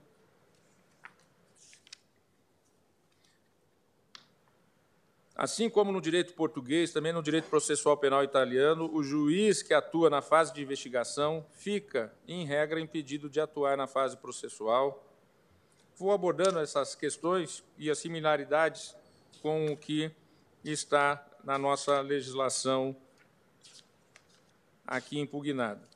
Mas, em razão de ser um longo, um longo né, comparativo, cito também da América do Sul, legislação do Paraguai, que introduziu o juiz das garantias, legislação da província de Buenos Aires, Argentina, que instituiu um juiz das garantias ao qual compete atuar na fase de investigação e decidir acerca da, do recebimento ou rejeição da acusação ou do pedido de arquivamento. Esse juiz também fica impedido de atuar no julgamento do processo. Mais recentemente, em 2019, essa alteração que se deu no Código de Processo Local da província de Buenos Aires foi introduzida na esfera nacional e passou a integrar o novo Código de Processo Penal da Argentina, o qual promoveu profundas alterações no sistema processual penal do país, seguindo a tendência observada na América Latina de adotar medidas de reforço à imparcialidade judicial. Cito também o Chile, cito a Colômbia, também detalhando alguns pontos das respectivas legislações. Cito que, inclusive, em nosso país, conforme citei na decisão liminar, alguns tribunais de justiça com alguns tribunais de justiça estabeleceram centrais ou departamentos ou núcleos de inquéritos policiais, entre os quais como todos sabemos, até porque eu sou relator de uma ação direta que já iniciou julgamento, o DIPO, no Estado de São Paulo, o Tribunal de Justiça do Estado do Amazonas, Tribunal de Justiça do Estado de Goiás, Tribunal de Justiça do Estado do Maranhão, Tribunal de Justiça do Estado de Minas, Pará, Piauí e, novamente, São Paulo. Ou seja, é um modelo que, com características não exatamente iguais à da legislação federal, aqui impugnada, mas que estabelecem essa distinção da fase pré-processual com a fase de instrução e julgamento. Pois bem, eu vou adiantando aqui, senhora presidente, em razão de não tomar o tempo de vossas excelências, até porque eu faço aqui um longo é, discorrer a respeito da experiência do DIPO, que é uma experiência que veio de 1984, há muito, muito tempo, quando ou seja, quando eu entrei na Faculdade de Direito em 1986, o DIPO já estava estabelecido. Tive a oportunidade, de, como advogado, atuar no DIPO, em São Paulo. Então, aqui nós temos né, a possibilidade de ganharmos um pouco de tempo, e já passo, então, senhora presidente, ao item 3.2, ao segundo item do meu capítulo terceiro de voto, que aborda a interpretação conforme ao artigo 3º-A do CPP incluído pela lei. Acompanho aqui a interpretação conforme proposta pelo ministro Luiz Fux, da seguinte forma. Artigo 3º-A. Proposta de interpretação conforme ministro Luiz Fux. O processo penal terá estrutura acusatória, vedadas a iniciativa do juiz na fase de investigação e a substituição da atuação probatória. O que faz o ministro Luiz Fux? Ao dar interpretação conforme, ele introduz no dispositivo aquilo que seria a, o enunciado de sua interpretação conforme. E a substituição à atuação probatória, aí introduz Sua Excelência das partes, podendo o juiz, pontualmente, nos limites legalmente autorizados, determinar a realização de diligências suplementares para o fim de dirimir dúvidas sobre questão relevante para o julgamento do mérito. Qual é a diferença entre o que está na lei e o que propõe o ministro Luiz Fux e que eu adiro? E por aderir, senhora presidente, eu não vou evidentemente, repetir os argumentos e os fundamentos do ministro Luiz Fux, porque senão tomaria tempo do voto de todos aqui desnecessariamente, porque Sua Excelência já falou na sessão anterior de julgamento desse caso e, evidentemente, terá a palavra novamente, como relator sempre, para esclarecer seus posicionamentos. Então, senhora presidente, aqui simplesmente eu vou ler a lei, o dispositivo na forma da lei e o dispositivo na forma da interpretação conforme do ministro Luiz Fux, a que estou aderindo. Só para rememorar os eminentes colegas, como Vossa Excelência mesmo, presidente, enunciou no início, que seria desnecessário repetir todo o dispositivo, porque aqui eu teria que novamente falar sobre eles. Diz a lei, artigo 3º-A, o processo penal terá estrutura acusatória, vedadas a iniciativa do juiz na fase de investigação e a substituição da atuação probatória do órgão de acusação. O que está a lei estabelecer? O juiz não pode ter iniciativa nenhuma, zero de iniciativa. Nenhuma. Ele só vai dizer sim ou não aos pedidos que vierem da acusação e do, do, do órgão investigador, não acusação, do órgão investigador e do investigado. Sua Excelência, o ministro Luiz Fux, faz uma interpretação conforme para estabelecer que o juiz, pontualmente, nos limites legalmente autorizados, possa determinar a realização de diligências suplementares, ou seja, não são diligências que ele iniciou, mas são diligências que ele entenderia por necessárias como suplementação a fim de dirimir dúvidas sobre questão relevante para, né, posteriormente, o final julgamento do, do, do, do fato. Aqui, então, eu, eu digo que acompanho Sua Excelência nessa interpretação conforme. Então, sobre ela, não vou discorrer mais com justificativa e passo já ao próximo item do meu capítulo 3, item 3. Da interpretação conforme a Constituição Federal, os incisos 4, 8 e 9 do artigo 3º-B, incluídos pela lei. E aqui faço a leitura dos dispositivos. Inciso 4. Ser informado sobre a instauração de qualquer investigação criminal. Então, o que, que diz a lei? O juiz das garantias deverá ser informado sobre a instauração de qualquer investigação criminal. E aqui eu destaco que no voto eu vou enunciar, inclusive, aqui, toda e qualquer investigação criminal, a partir da, da deliberação desta corte, que anos atrás, em sessão deliberativa nas, na qual ficou vencido, ficaram vencidos eu, ministro César Peluso, que era o relator, e o ministro Ricardo Lewandowski, prevaleceu a posição, então, do ministro Gilmar Mendes, que julgou constitucional o poder de investigação do Ministério Público. Só que, como não há um regramento, não havia, podemos dizer assim, porque agora há, e já é cogente e já é vigente. É. A magistratura tem que ser informada imediatamente de toda e qualquer investigação. Eu penso que esse é dos, do, o principal ponto até de todo esse novo microsistema. Porque, infelizmente, em nosso país, todos nós sabemos que existem muitas investigações de gaveta, investigações preta-porter, investigações que são usadas conforme conveniências, inclusive políticas, que influem no processo eleitoral de última hora, então, aqui é necessário que esses direitos e garantias fundamentais de todos os brasileiros sejam efetivamente respeitados. Por isso que aqui no ponto em que se trata que o juiz das garantias deve ser informado sobre a instauração de qualquer investigação criminal, eu já vou propor no meu voto e no dispositivo, senhora presidente, que, independente da implementação do juízo das garantias, todos os procedimentos de investigação criminal do Ministério Público, nas suas esferas, em 30 dias deverão ser, a partir da publicação da ata de julgamento desse processo, comunicados ao juiz natural da respectiva jurisdição, independentemente da implementação do juiz das garantias. Porque assim já deveria estar sendo feito desde que essa corte decidiu pela possibilidade do poder de investigação do Ministério Público. Inclusive, isso constou em vários votos, inclusive vencedores daquele julgamento, e nos votos vencidos, a forciore, que era necessário a supervisão a supervisão da magistratura e do Poder Judiciário sobre essas investigações, que ficam, às vezes, um, dois, três anos sem ninguém saber que existem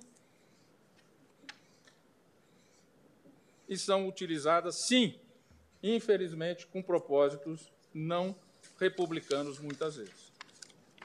E os fatos estão aí a demonstrar isso. Leio agora o inciso oitavo do artigo 3b.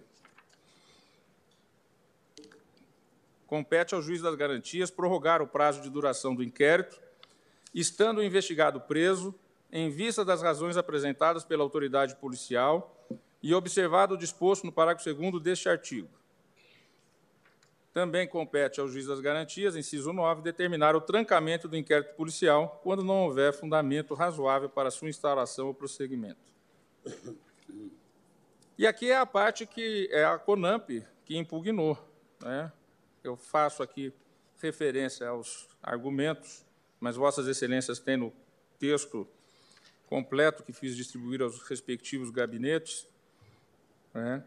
as alegações feitas na inicial. E digo que o reconhecimento da competência, vejam aqui, o sistema acusatório estabelecido pela Constituição Federal, reforçado pelo microsistema do juiz das garantias, garante ao Ministério Público poder investigatório criminal, a fim de conferir efetividade à atuação do órgão e à defesa dos direitos fundamentais. Com base na premissa de que os artigos 5 incisos 54, 55, 129, incisos 3 e 8 e 144, inciso 4, parágrafo 4 da Constituição Federal não tornam a investigação criminal exclusividade da polícia, o Supremo Tribunal Federal reconheceu os poderes de investigação do Ministério Público e fixou a seguinte tese: abro aspas, o Ministério Público dispõe de competência para promover, por autoridade própria e por prazo razoável, investigações de natureza penal, desde que respeitados, vejam que isso está na tese formulada, desde que respeitados os direitos e garantias que assistem a qualquer indiciado ou a qualquer pessoa sob investigação do Estado, observadas sempre por seus agentes as hipóteses de reserva constitucional de jurisdição e também as prerrogativas profissionais de que se acham investidos em nosso país os advogados. Lei 8.906, 94, artigo 7 notadamente os incisos 1, 2, 3, 11, 13, 14 e 19, sem prejuízo da possibilidade, sempre presente no Estado democrático de direito, do permanente controle jurisdicional dos atos necessariamente documentados, súmula vinculante 14, praticados pelos membros dessa instituição. Fecho aspas. Isso é a tese fixada em repercussão geral no recurso extraordinário 593.727, de relatoria originária do ministro César Peluso, ficando redator para o acordo o ministro Gilmar Mendes. E não se cumpre isso. Esse é o fato. E aqui é uma boa oportunidade para que nós coloquemos claramente, e por isso na minha proposição, eu fixo o prazo de 30 dias de encaminhamento de todos os PICs ou qualquer outra investigação criminal que estejam nos ministérios públicos, com outra denominação que não PIC, para depois não haver a desculpa de ter na gaveta uma investigação com outro nome, sob pena de nulidade. Em 30 dias, todas as que existem têm que. Aliás, isso já era para ser feito desde aquela decisão há 10 anos atrás dessa corte. Vejam, decisão que aqui, quando ainda estava aqui, o ministro César Peluso. Me lembro bem daquela sessão, mais de 10 anos atrás. É muito importante esse ponto, senhora presidente, eminentes colegas. O reconhecimento da competência constitucional do Ministério Público foi feita por essa Corte, mas com esses regramentos de atender a possibilidade da atuação do advogado. Como é que o advogado vai atuar se o cliente nem sabe que é investigado?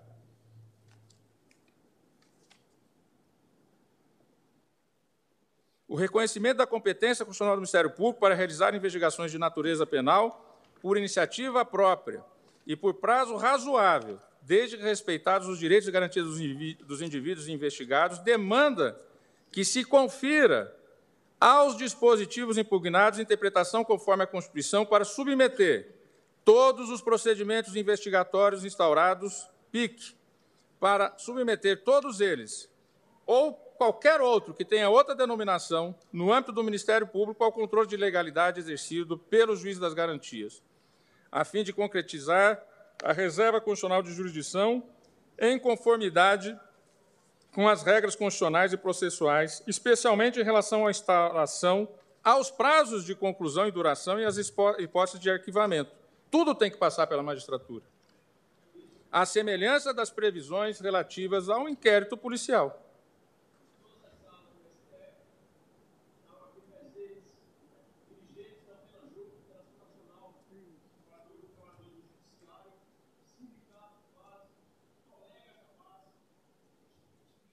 Eu vou omitir alguns trechos aqui do ponto, senhora presidente, até pela maneira enfática que já destaquei a questão, e vou pulando aqui algumas partes e digo: o poder investigativo do Ministério Público é legítimo, foi o que decidiu essa corte. Mas essa atuação, e aqui estou citando entre aspas o que está naquele acordo, essa atuação não pode ser exercida de forma ampla e irrestrita, sem qualquer controle sob pena de agredir inevitavelmente direitos fundamentais. Fecho aspas. Só estou aqui a reforçar algo que essa corte, por ampla maioria, já havia decidido. Até porque isso está no acordo vencedor. Os acordos vencidos, os votos vencidos, no, melhor dizendo, os votos vencidos, meu, do ministro Peluso, do ministro Ricardo Lewandowski, a forciore concordamos com isso, que ficou no voto vencedor. Já que pode investigar, que seja feito na forma das garantias constitucionais e com supervisão constante da magistratura. E aqui, mais uma vez, eu cito, entre aspas, o RE 593.727. Qual o medo do Ministério Público de se estabelecer isso? Qual o interesse de se estabelecer isso? A supervisão jurisdicional que já existe nas investigações, já existiu nas investigações anteriores. Se nós demos ao Ministério Público a capacidade investigativa, porque lei não a disciplinava, foi uma interpretação direta da Constituição, e até hoje não temos realmente uma legislação que estabeleça essa formatação, este é o momento primordial para que nós estabeleçamos isso e a legislação que veio a juízes das garantias. Mas eu proponho que nós não esperemos a implementação dos juízes das garantias para determinar aqui esse prazo de 30 dias, senhora presidente.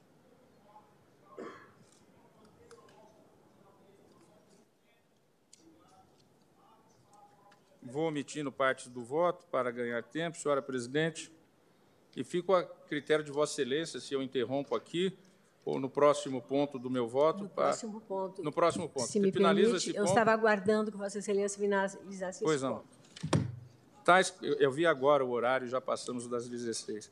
Pois bem, tais considerações afiguram-se pertinentes a fim de demonstrar a clareza do legislador e incluir nas atribuições do juiz das garantias o controle judicial de toda e qualquer investigação criminal, independentemente do órgão que a efetue, independentemente se seja a Polícia Judiciária ou o Ministério Público. E isso se coadona, veja, claramente com a afirmação do ministro Gilmar Mendes, no voto lá proferido, segundo a qual, ao reconhecer poderes implícitos do Ministério Público, destacou que, abro aspas, a atividade de investigação, seja ela exercida pela polícia ou pelo Ministério Público, merece, por sua própria natureza, vigilância e controle. Fecho aspas, recurso extraordinário 593.727, relator ministro César Peluso, redator para o acordo, ministro Gilmar Mendes. Assim, digo eu, prever a figura do juiz das garantias para assegurar o respeito aos direitos fundamentais dos investigados na fase pré-processual e impedi-lo de atuar nos procedimentos investigativos que ocorrem nas gavetas, os chamados PICs ou qualquer outro nome que se tenha, pelo simples fato de não serem conduzidos pela polícia e sim pelo Ministério Público, é inverter a lógica garantista do novo microsistema que já deveria ser aplicado desde a decisão naquele RE 593.727.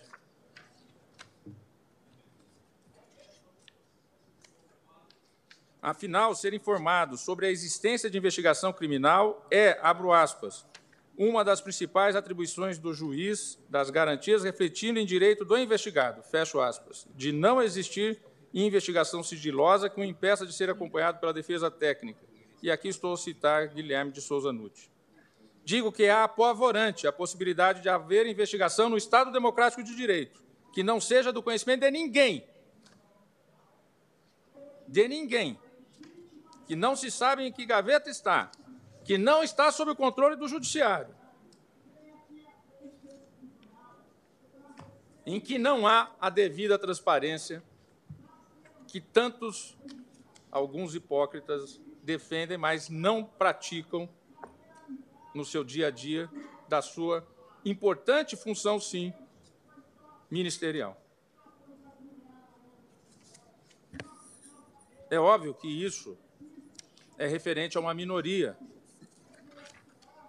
Não estou a falar da instituição que ganhou também da Constituição de 1988 do nosso, do nosso processo de redemocratização uma competência e uma atuação extremamente importante que vai além das questões penais para as questões ambientais, culturais, patrimoniais, de defesa do patrimônio público e de toda a sociedade. É evidentemente, é evidente que eu estou aqui a falar de uma minoria. Ministro Algumas delas já apareceram, outras a gente desconhece porque, mas são minorias. Pois não, ministro André Me concede um breve à parte? Pois não. É, entendo as preocupações de Vossa Excelência e são mais do que fundamentadas e justificáveis. É, me permita só considerar que sem também fazer uma antecipação de juízo, mas aderindo à, à argumentação de Vossa Excelência, há uma prevenção ou estabelecimento de um critério de controle judicial para as investigações criminais, quaisquer nomes que se deem a essas investigações, o que penso ser salutar.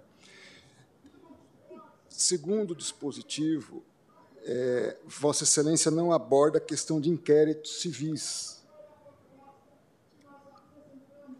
E, não, eu não, não avancei para o inquérito civil. Mas eu só lanço a pergunta sem ter a resposta mesmo.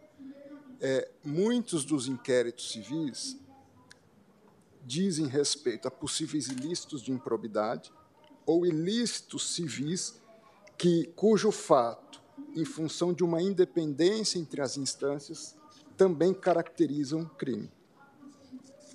Então, não adianta, quiçá, diante de eventuais circunstâncias, nós criarmos esses regramentos e estabelecermos esses parâmetros, já é um grande avanço, e reconheço e faço esse registro a Vossa Excelência, mas de talvez termos esses procedimentos entre aspas, civis. Por isso que eu digo, todo e qualquer procedimento, seja o nome que for, se ele tiver algum núcleo que atinja um aspecto criminal, penal ou de prática de crime, até porque seria, eminente ministro André Mendonça, entendo a preocupação de Vossa Excelência, seria prevaricação do promotor que está atuando no, numa, no inquérito civil, ao se deparar com um crime, não abrir um procedimento ou provocar o promotor natural criminal. Conclui a investigação no inquérito civil, Exato. nunca houve nada no inquérito ou na investigação criminal, se remete aquilo para o promotor natural correspondente na esfera criminal, já com relatório, com conclusões, e simplesmente se digo, tem o trabalho de oferecer Por isso denúncia. que a minha proposição, desculpa. Não, eu é que peço voz, desculpa a Vossa Excelência, ministro Dias Toffoli. É, é, é, é, no diálogo, é na função do diálogo e na preocupação do tempo. A gente fica nessa aflição. Mas o, o, a minha proposição é que não só PIC, por isso eu não faço referência só PIC, todo e qualquer outro procedimento que tenha algum elemento criminal ou fato que seja crime, deve ser informado ao juiz em 30 dias. Como que o Ministério Público vai fazer isso? Se é o promotor da ação civil pública numa cidade de um único promotor, ele é o promotor de tudo. Então, inclusive penal, ele o faz. Se é um promotor de um inquérito civil que descobre um elemento criminal numa comarca como São Paulo, em que, evidentemente, há divisões é, é, do ponto de vista de competência entre as várias promotorias, esse comunicará ao promotor criminal e o promotor criminal deverá comunicar ao juiz. Se ele conclui o inquérito civil, passa um ano, dois anos, e os elementos que estão ali ele não comunicou, primeira coisa, ele prevaricou. Prevaricou. Ele deveria ao se deparar com um crime, comunicar ao, ao órgão competente de investigar, que pode até ser ele mesmo, se ele for acumulando promotoria. Ao menos para que avalie se há indicativo ou não que justifique. Promotoria criminal. Então, por isso que o prazo de 30 dias. Se não comunicar em 30 dias, está tudo nulo. Eu não sei. Podemos até discutir esse prazo e ampliar de 30 para 60 dias, não é? mas é algo que nós já decidimos há mais de 10 anos aqui. Ministro é. Toffoli, eu peço a Vossa Excelência que, se pudermos chegar ao final do item. Pois não. Porque depois vamos para o debate, não tenho a menor dúvida, né? Porque Aí eu, eu abordo aqui. audiências marcadas desde as 16 horas. É. Ah. Então, a parte que eu abordaria aqui é, é a questão do arquivamento direto pelo Ministério Público. Então, podemos suspender aqui, aí eu entraria nessa parte, Isso, porque a é parte que importante. diz respeito aos PICs e essa questão, eu já encerrei aqui os, os argumentos ficou... necessários. Muito obrigada. Agradecendo a Vossa Excelência, senhora Muito presidente. obrigada, ministro Dias Toffoli. Está suspensa a sessão para o intervalo regimental,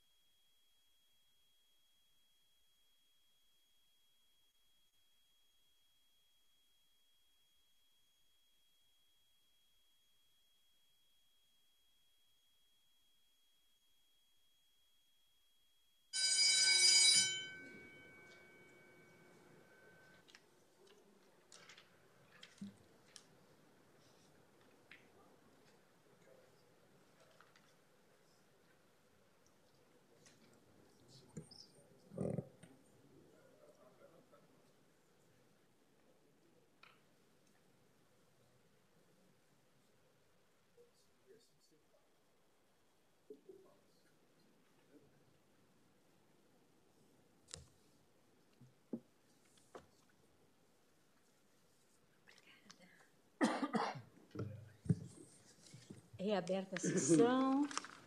Em continuidade ao julgamento das ações diretas de inconstitucionalidade 6298, 6299, 6300 e 6305. Devolvo a palavra ao eminente ministro Dias Toffoli para a continuidade de seu voto. Pois não, senhora presidente, só vou abrir aqui o, o arquivo.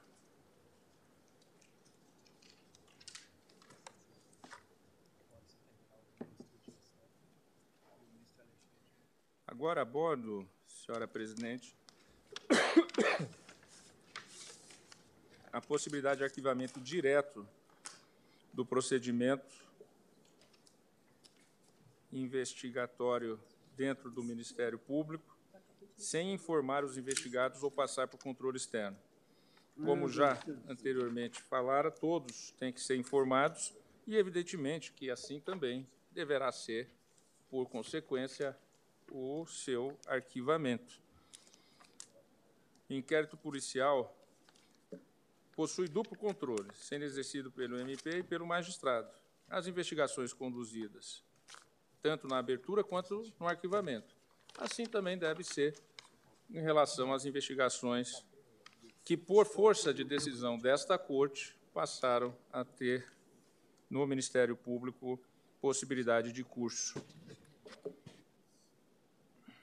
Por isso, proponho, na parte dispositiva de meu voto, a fixação de prazo de até 30 dias, aberto para rediscussão, se os eminentes colegas entenderem de aderir a essa necessidade, evidentemente, para os representantes do Ministério Público encaminharem, sob pena de nulidade, todos os PICs e outros procedimentos de investigação criminal, mesmo que tenham outra denominação, ao respectivo juiz natural, independentemente de o juiz das garantias já ter sido implementado na respectiva jurisdição é essencial o controle judicial de todos os atos praticados nos procedimentos de investigação, com o propósito de garantir a regularidade e observância do devido processo legal.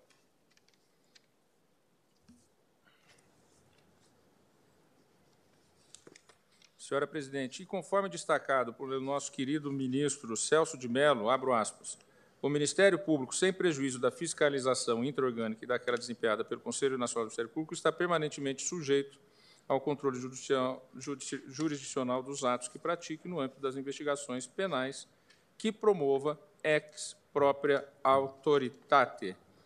HC 89.837, relator ministro Celso de Mello, segunda turma. Eu vou aqui saltando um pouco do meu voto, senhora presidente.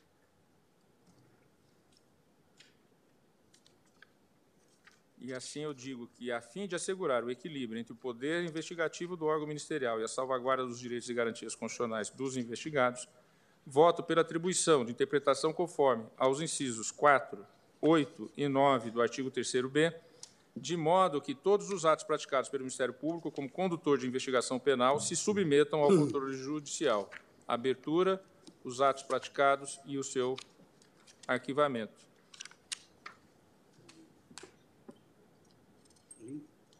Fixando-se, então, 30 dias contados a publicação da ata de julgamento da decisão, caso venha a esse ponto ser formada a maioria, evidentemente, para que os representantes do Ministério Público caminhem sob pena de nulidade todos os PIC e outros procedimentos para o respectivo juiz, conforme já referido. E vou ao item 3.4, então, senhora presidente.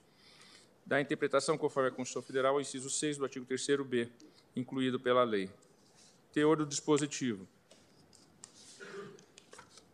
Prorrogar a prisão provisória ou outra medida cautelar, bem como substituí-las ou revogá-las, assegurado, no primeiro caso, o exercício do contraditório em audiência pública e oral na forma do disposto nesse Código ou em legislação especial pertinente. Conforme destacado pelo eminente relator ministro Luiz Fux, abro aspas, a toda evidência, a previsão de audiência pública e oral para prorrogação de medidas cautelares e para a produção antecipada de provas no inquérito inviabilizaria por completo a efetividade da investigação. De fato, assiste razão, ao meu ver, ao relator ao afirmar que a publicidade nos casos de medidas de interceptação telemática, prova antecipada, das quebras de sigilo bancário fiscal, prova antecipada, de busca e apreensão, prova antecipada, entre outros, pode, evidentemente, e podemos dizer praticamente assertivamente, frustram né, por completo, se for dada em audiência a informação de que haverá esses tipos de constrições. E, com isso, pede por completo a efetividade das cautelares necessárias ao processo investigatório. Não obstante a audiência pública, digo eu, e oral seja consentânea com máxima eficácia do contraditório, sua previsão de forma obrigatória pode inviabilizar por completo o resultado útil do processo. A necessidade de decidir sobre a prorrogação da prisão em audiência pública e oral também traz transtornos, inclusive de ordem, né, de ordem organizacional, por questões burocráticas, o que, a pretexto de desconferir máxima efetividade ao contraditório prévio, pode alongar o procedimento e violar a duração razoável do processo. E aqui não está no voto escrito, mas é evidente que nós mesmos aqui recebemos milhares e milhares de habeas corpus, ou seja, a jurisdição, né, a partir do juízo das garantias, do juiz das garantias, depois do juiz do processo da instrução e julgamento, e com as possibilidades de habeas corpus junto aos tribunais locais, depois ao Tribunal Superior e, por fim, ao Supremo Tribunal Federal, mostram que, evidentemente, esses atos estão sob a constante supervisão do Poder Judiciário nas suas instâncias todas. Todas. Então, eu aqui só tenho uma questão de redação de divergência com o ministro Luiz Fux. Estou a concordar com o núcleo é, ideológico da sua proposição, mas numa outra redação, ministro Fux, nessa maneira dialógica e sempre com a amizade que nós temos. Eu concordo com os fundamentos invocados pelo relator, mas propõe uma redação diversa, no sentido de conferir a interpretação conforme a Constituição Federal ao inciso 6 do artigo 3º-B, para prever que o exercício do contraditório será preferencialmente em audiência pública ou oral. Então, aqui eu ficaria acompanhando o relator nos seus fundamentos com essa interpretação conforme ou seja, não é obrigatória, é preferencial. Item 3.5, da interpretação conforme a Constituição Federal, inciso 7 do artigo 3º-B. Acompanho a interpretação conforme proposta pelo ministro Luiz Fux, da seguinte forma: redação original. Redação da lei. Decidir sobre o requerimento de produção antecipada de provas, consideradas urgentes e não repetíveis, assegurados o contraditório em ampla defesa em audiência pública e oral Proposta do ministro Luiz Fux, a qual adiro.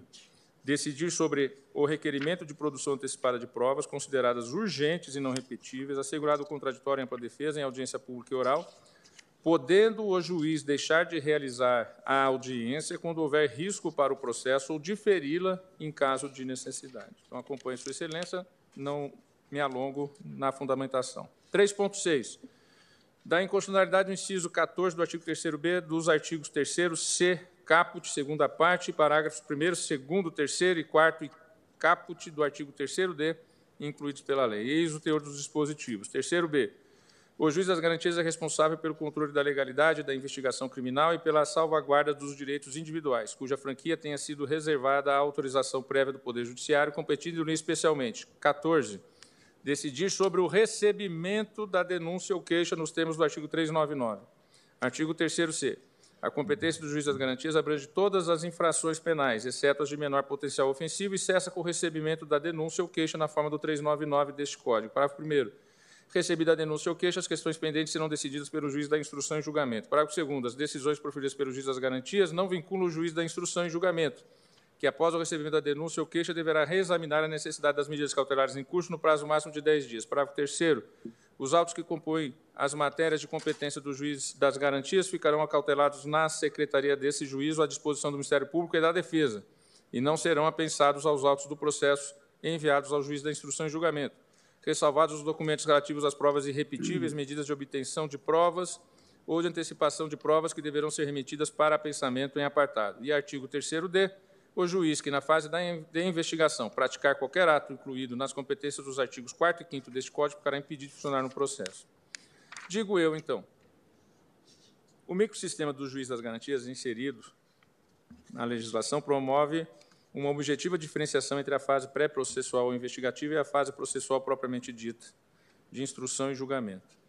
A linha divisória entre as duas fases está, na, está situada no recebimento da denúncia ou da queixa, que, pela lei, seria o último ato praticado pelo juiz das garantias. Artigo 3º-C, caput.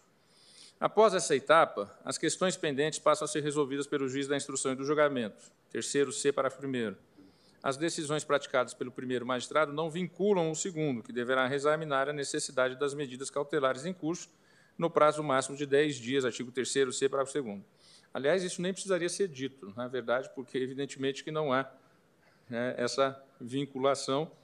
Né, e, como eu já disse, a, ampla, a jurisdição ampla está aberta aí para a, a, a, a defesa. Por sua vez, os autos do inquérito, embora disponíveis à acusação e à defesa, pela novel legislação, não são apensados ao processo enviado ao juiz do julgamento, salvo os documentos referentes às provas irrepetíveis, medidas de obtenção de provas ou de antecipação de provas, artigo 3º-C, parágrafo 3 Segundo a exposição de motivos do PL 156/2009, que previu originariamente o juiz das garantias, o intuito da norma é preservar ao máximo o distanciamento do juiz do julgamento, abro aspas, ao menos em relação à formação dos elementos que venham a configurar a pretensão de qualquer das partes, na medida em que o juiz que se manifesta sobre indícios de autoria e materialidade, sem o fazer para julgar o mérito, propriamente dito, sentença, se distancia do sistema acusatório. Presume-se que, por ser uma fase produzida com o único propósito de formar a convicção das partes, o juiz que eventualmente dela fizer parte não será imparcial o suficiente para julgar o mérito. Para Marcos Paulo Dutra Santos, a cisão é a pedra fundamental à obtenção de um julgamento imparcial, mas não é o prédio, tendo em vista que a imparcialidade não é uma construção formal nem laboratorial, conquistada a partir da separação do munus de acusar do de, separando o munus de acusar do de julgar. E aí faço uma citação desse autor que omito a leitura. O juiz das garantias, digo eu, foi previsto como instrumento fortalecedor do sistema acusatório, mas principalmente apto a tutelar com eficiência as liberdades individuais, não se resumindo, portanto, à figura de um mero gestor da tramitação de inquéritos policiais. Nessa função, desempenha um papel fundamental, sendo responsável pelo exercício das funções jurisdicionais relacionadas à proteção imediata e direta das inviolabilidades pessoais, tais como a preservação da intimidade, privacidade e honra. Conforme esclarece André Maia Machado, a designação de um magistrado para atuar especificamente na fase pré-processual busca atender a dois objetivos aprimorar a atuação jurisdicional criminal e minimizar a eventual contaminação subjetiva do juiz competente pelo julgamento do mérito do processo, evitando-se a influência do contato direto com os elementos informativos colhidos durante a investigação.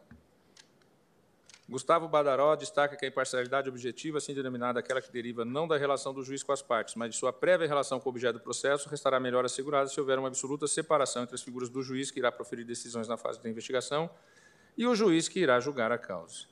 Em todos os casos aqui estou citando as fontes e omito a leitura. Dessa forma, a implementação do juiz das garantias busca garantir maior imparcialidade, proteção de direitos fundamentais e aprimoramento do sistema judicial como um todo. Reconhece, portanto, que o juiz das garantias é instituto representativo do verdadeiro modelo adversarial e essencial à constitucionalização do processo penal moderno, centrado na proteção judicial, comprometida com os direitos e garantias do acusado e no fortalecimento constante da imparcialidade do julgador. Todavia, para os entusiastas desse modelo, não basta o juiz do julgamento não ter participado dos elementos produzidos durante a investigação. O magistrado competente para proferir a sentença não poderá também ter contato com as provas produzidas na fase de investigação. Essa foi a opção legislativa ao prever que o juiz das garantias decidirá sobre a instauração da fase processual. Artigo 3º B14. Embora coerente com o microsistema do juiz das garantias, com a filosofia que está por trás e pela teleologia do Instituto, evitar que o julgador de mérito se contamine com as provas do inquérito, não se pode presumir, a meu ver, que o simples contato com os elementos que ensejaram a denúncia seja apto a vulnerar a imparcialidade do julgador. Não se desconhece, por outro lado, os notáveis avanços das ciências comportamentais, da psicologia social na seara jurídica, em especial o trabalho do jurista alemão Bernd Schunemann, sobre a aplicação da teoria da dissonância cognitiva na dinâmica judicial. E aqui eu abordo essa teoria e outros teóricos desse segmento que, em síntese, para não fazer a leitura, é do conhecimento de todos os colegas, em síntese diz que o contato com a prova na sua produção pode contaminar a liberdade de julgamento. Em síntese, é isso que diz essa teoria da dissonância cognitiva. Eu cito aqui né, vários representantes, alguns dos vários representantes dessa teoria. Mas, omito a leitura, e aqui eu digo: todavia, como bem destacado pelo ministro Luiz Fux, a existência de estudos que indicam que seres humanos desenvolvem vieses em seus processos decisórios não justifica por si só a presunção generalizada de que todos os juízes criminais têm tendências comportamentais que favoreçam a acusação. Gustavo Henrique de Andrade Cordeiro sustenta a viabilidade técnica da aplicação da teoria da dissonância cognitiva, tendo em vista ser insuficiente para afastar isoladamente a presunção de imparcialidade de idoneidade do julgador, assegurada pelas garantias constitucionais inerentes à magistratura e ao sistema processual. Cito a fonte. No modelo proposto, a presunção de contaminação tem caráter absoluto e é utilizada como causa única a justificar a redução da função gestional do juiz do julgamento, que se encontra impedido de proferir a decisão de abertura do processo, recebimento da denúncia, sob pena de ser taxado de tendencioso e mero chancelador da acusação. Embora promissor na estrutura do processo penal constitucional, a criação do juiz das garantias não é a única forma de assegurar a imparcialidade do julgador. Assim como não há certeza de que o juiz de julgamento decidirá com imparcialidade apenas por não conhecer o caso em momento anterior. Se assim o fosse, todas as condenações deveriam ser anuladas por presunção absoluta de parcialidade dos magistrados que conduziriam o inquérito e posteriormente proferiram a sentença. O sistema então vigente ainda que temos. O modelo acusatório adotado em nosso ordenamento processual penal caracteriza-se pela publicidade, pelo contraditório, pela igualdade entre as partes e pela neutralidade do juiz, que não se confunde com o processo inquisitivo adotado a Lures. Ainda que superada a visão do juiz administrador coordenador na presidência do inquérito, o magistrado que atua na fase investigativa se torna responsável pelo exercício das funções jurisdicionais, Quais? As relacionadas à proteção imediata dos direitos fundamentais, agindo com imparcialidade na montagem do acervo probatório e as providências acautelatórias e sempre por provocação. Embora se reconheça que a implantação do juiz das garantias seja salutar para evitar que decisões prévias afetem o processo posterior, deve-se considerar a preservação das demais garantias que formam o processo penal constitucional, destacando-se o juiz natural, a independência funcional, o livre convencimento motivado e o devido processo legal. O direito ao juiz natural, por exemplo, já é considerado um instrumento eficaz de proteção à imparcialidade do julgador e o devido processo legal. Portanto, no meu entender, revela-se desproporcional limitar o alcance da competência do juiz natural para o julgamento, sacrificando sua independência em busca de uma suposta imparcialidade resultante da originalidade cognitiva. Como destacado pelo eminente ministro Alexandre de Moraes no julgamento da ação direta 6581, abro aspas, é preciso estabelecer não só uma legislação eficiente, mas também uma interpretação eficiente dessa mesma legislação, de modo que se garanta a preservação da ordem e da segurança pública como objetivos constitucionais que não colidem com a defesa dos direitos fundamentais. Fecho aspas. Nesse contexto, volto a citar o juiz Marcos Zilli, que destaca o ponto central da questão envolve a edificação de um modelo processual capaz de minimizar aqueles riscos, proporcionando condições mais isonômicas para as partes na orientação do convencimento judicial. Fecho a citação de Zílio.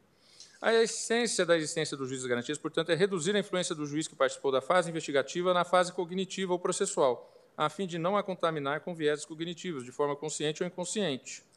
Todavia, a busca pela originalidade cognitiva do magistrado, como medida de efetividade da imparcialidade, não pode tomar feições de absolutividade, a ponto de considerar contaminado o magistrado que simplesmente teve acesso às provas do inquérito.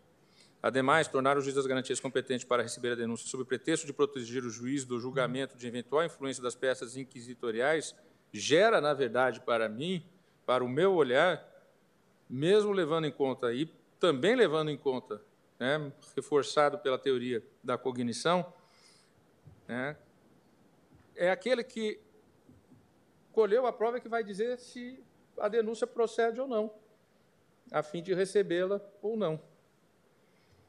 Então, aqui, a meu ver, há uma incongruência insanável, além de violar a independência funcional, que assegura ao magistrado liberdade para valorar a prova, segundo o livre convencimento motivado em busca da verdade material. A primeira incoerência é a extensão da competência do juiz das garantias para receber a denúncia ou queixa e ainda resolver sobre as preliminares levantadas pela defesa e a absolvição sumária. O 396 ficaria para o juiz que fez a instrução investigatória e não a instrução judicial, propriamente dita, da fase de julgamento.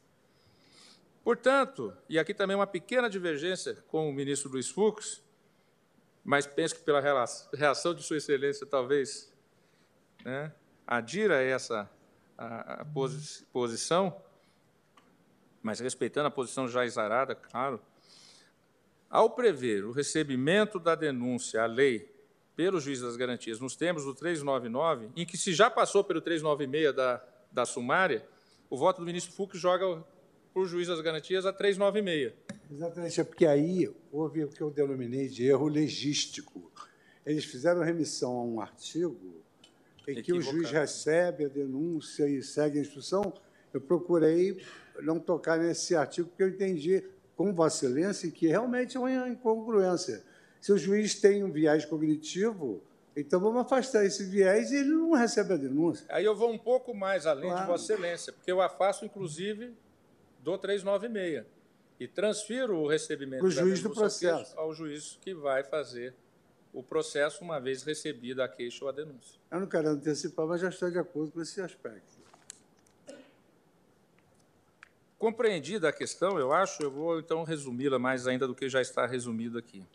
A segunda incoerência é a previsão de que o juiz do julgamento poderá rever as decisões tomadas pelo juiz das garantias. Se o intuito é criar a figura do juiz das garantias para preservar o magistrado sentenciante, não há sentido dispor que esse mesmo magistrado né, obrigatoriamente reveja as decisões do juiz da investigação. Porque se ele for ter que rever todas as decisões do juiz da investigação, ele poderá ter aquela contaminação que a lei quis preservar de todas as razões legais que, e de consciência e de convicção que levaram o juiz das garantias a determinar a produção de uma busca e apreensão, a produção de uma quebra de sigilo. Ou seja, se ele tem que rever todas as decisões do juiz das garantias, é completamente incoerente com a finalidade, com a teleologia da norma. Nesse sentido, destaco crítica do desembargador federal Abel Fernandes Gomes, pedindo vênia ao eminente desembargador, mas não vou fazer a leitura aqui do longo trecho, mas homenageando Sua Excelência, que eu transcrevo aqui em meu voto. E, suprimida a leitura da, da transcrição, eu digo é desproporcional privar o juiz do julgamento de exercer juízo de valor nas evidências apresentadas pelas partes. Restringir o acesso aos elementos do inquérito alegando impacto na imparcialidade afeta diretamente a independência funcional do magistrado em exercer seu julgamento, conforme sua consciência jurídica, desde que concretamente motivado nos autos em busca da verdade possível. Artigo 93, 9 da Constituição Federal. Então, qual é a grande incoerência aqui? É, em síntese, o juiz não pode o juiz da instrução, após receber a denúncia, o juiz das garantias ou a queixa, ele não poderia ter acesso às provas, ministro Alexandre, mas ele teria que rever todas as decisões tomadas pelo juiz das garantias. É? Então, eu entendo que o razoável, o constitucional, o correto, tendo até por em razão da, da, da, do que se busca atingir com esse novo instituto, é inverter isso é possível o juiz que vai julgar o caso ter acesso às provas colhidas anteriormente, mas ele não vai ter que, obrigatoriamente, em 10 dias, analisar todas as decisões que foram tomadas ao longo de uma, de uma investigação.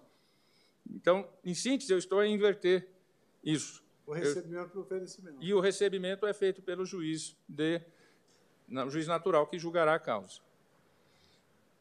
Com isso, acho que eu me fiz compreender e vou conseguindo resumir. E aqui eu entro numa, numa longa peroração falando do DIPO, né?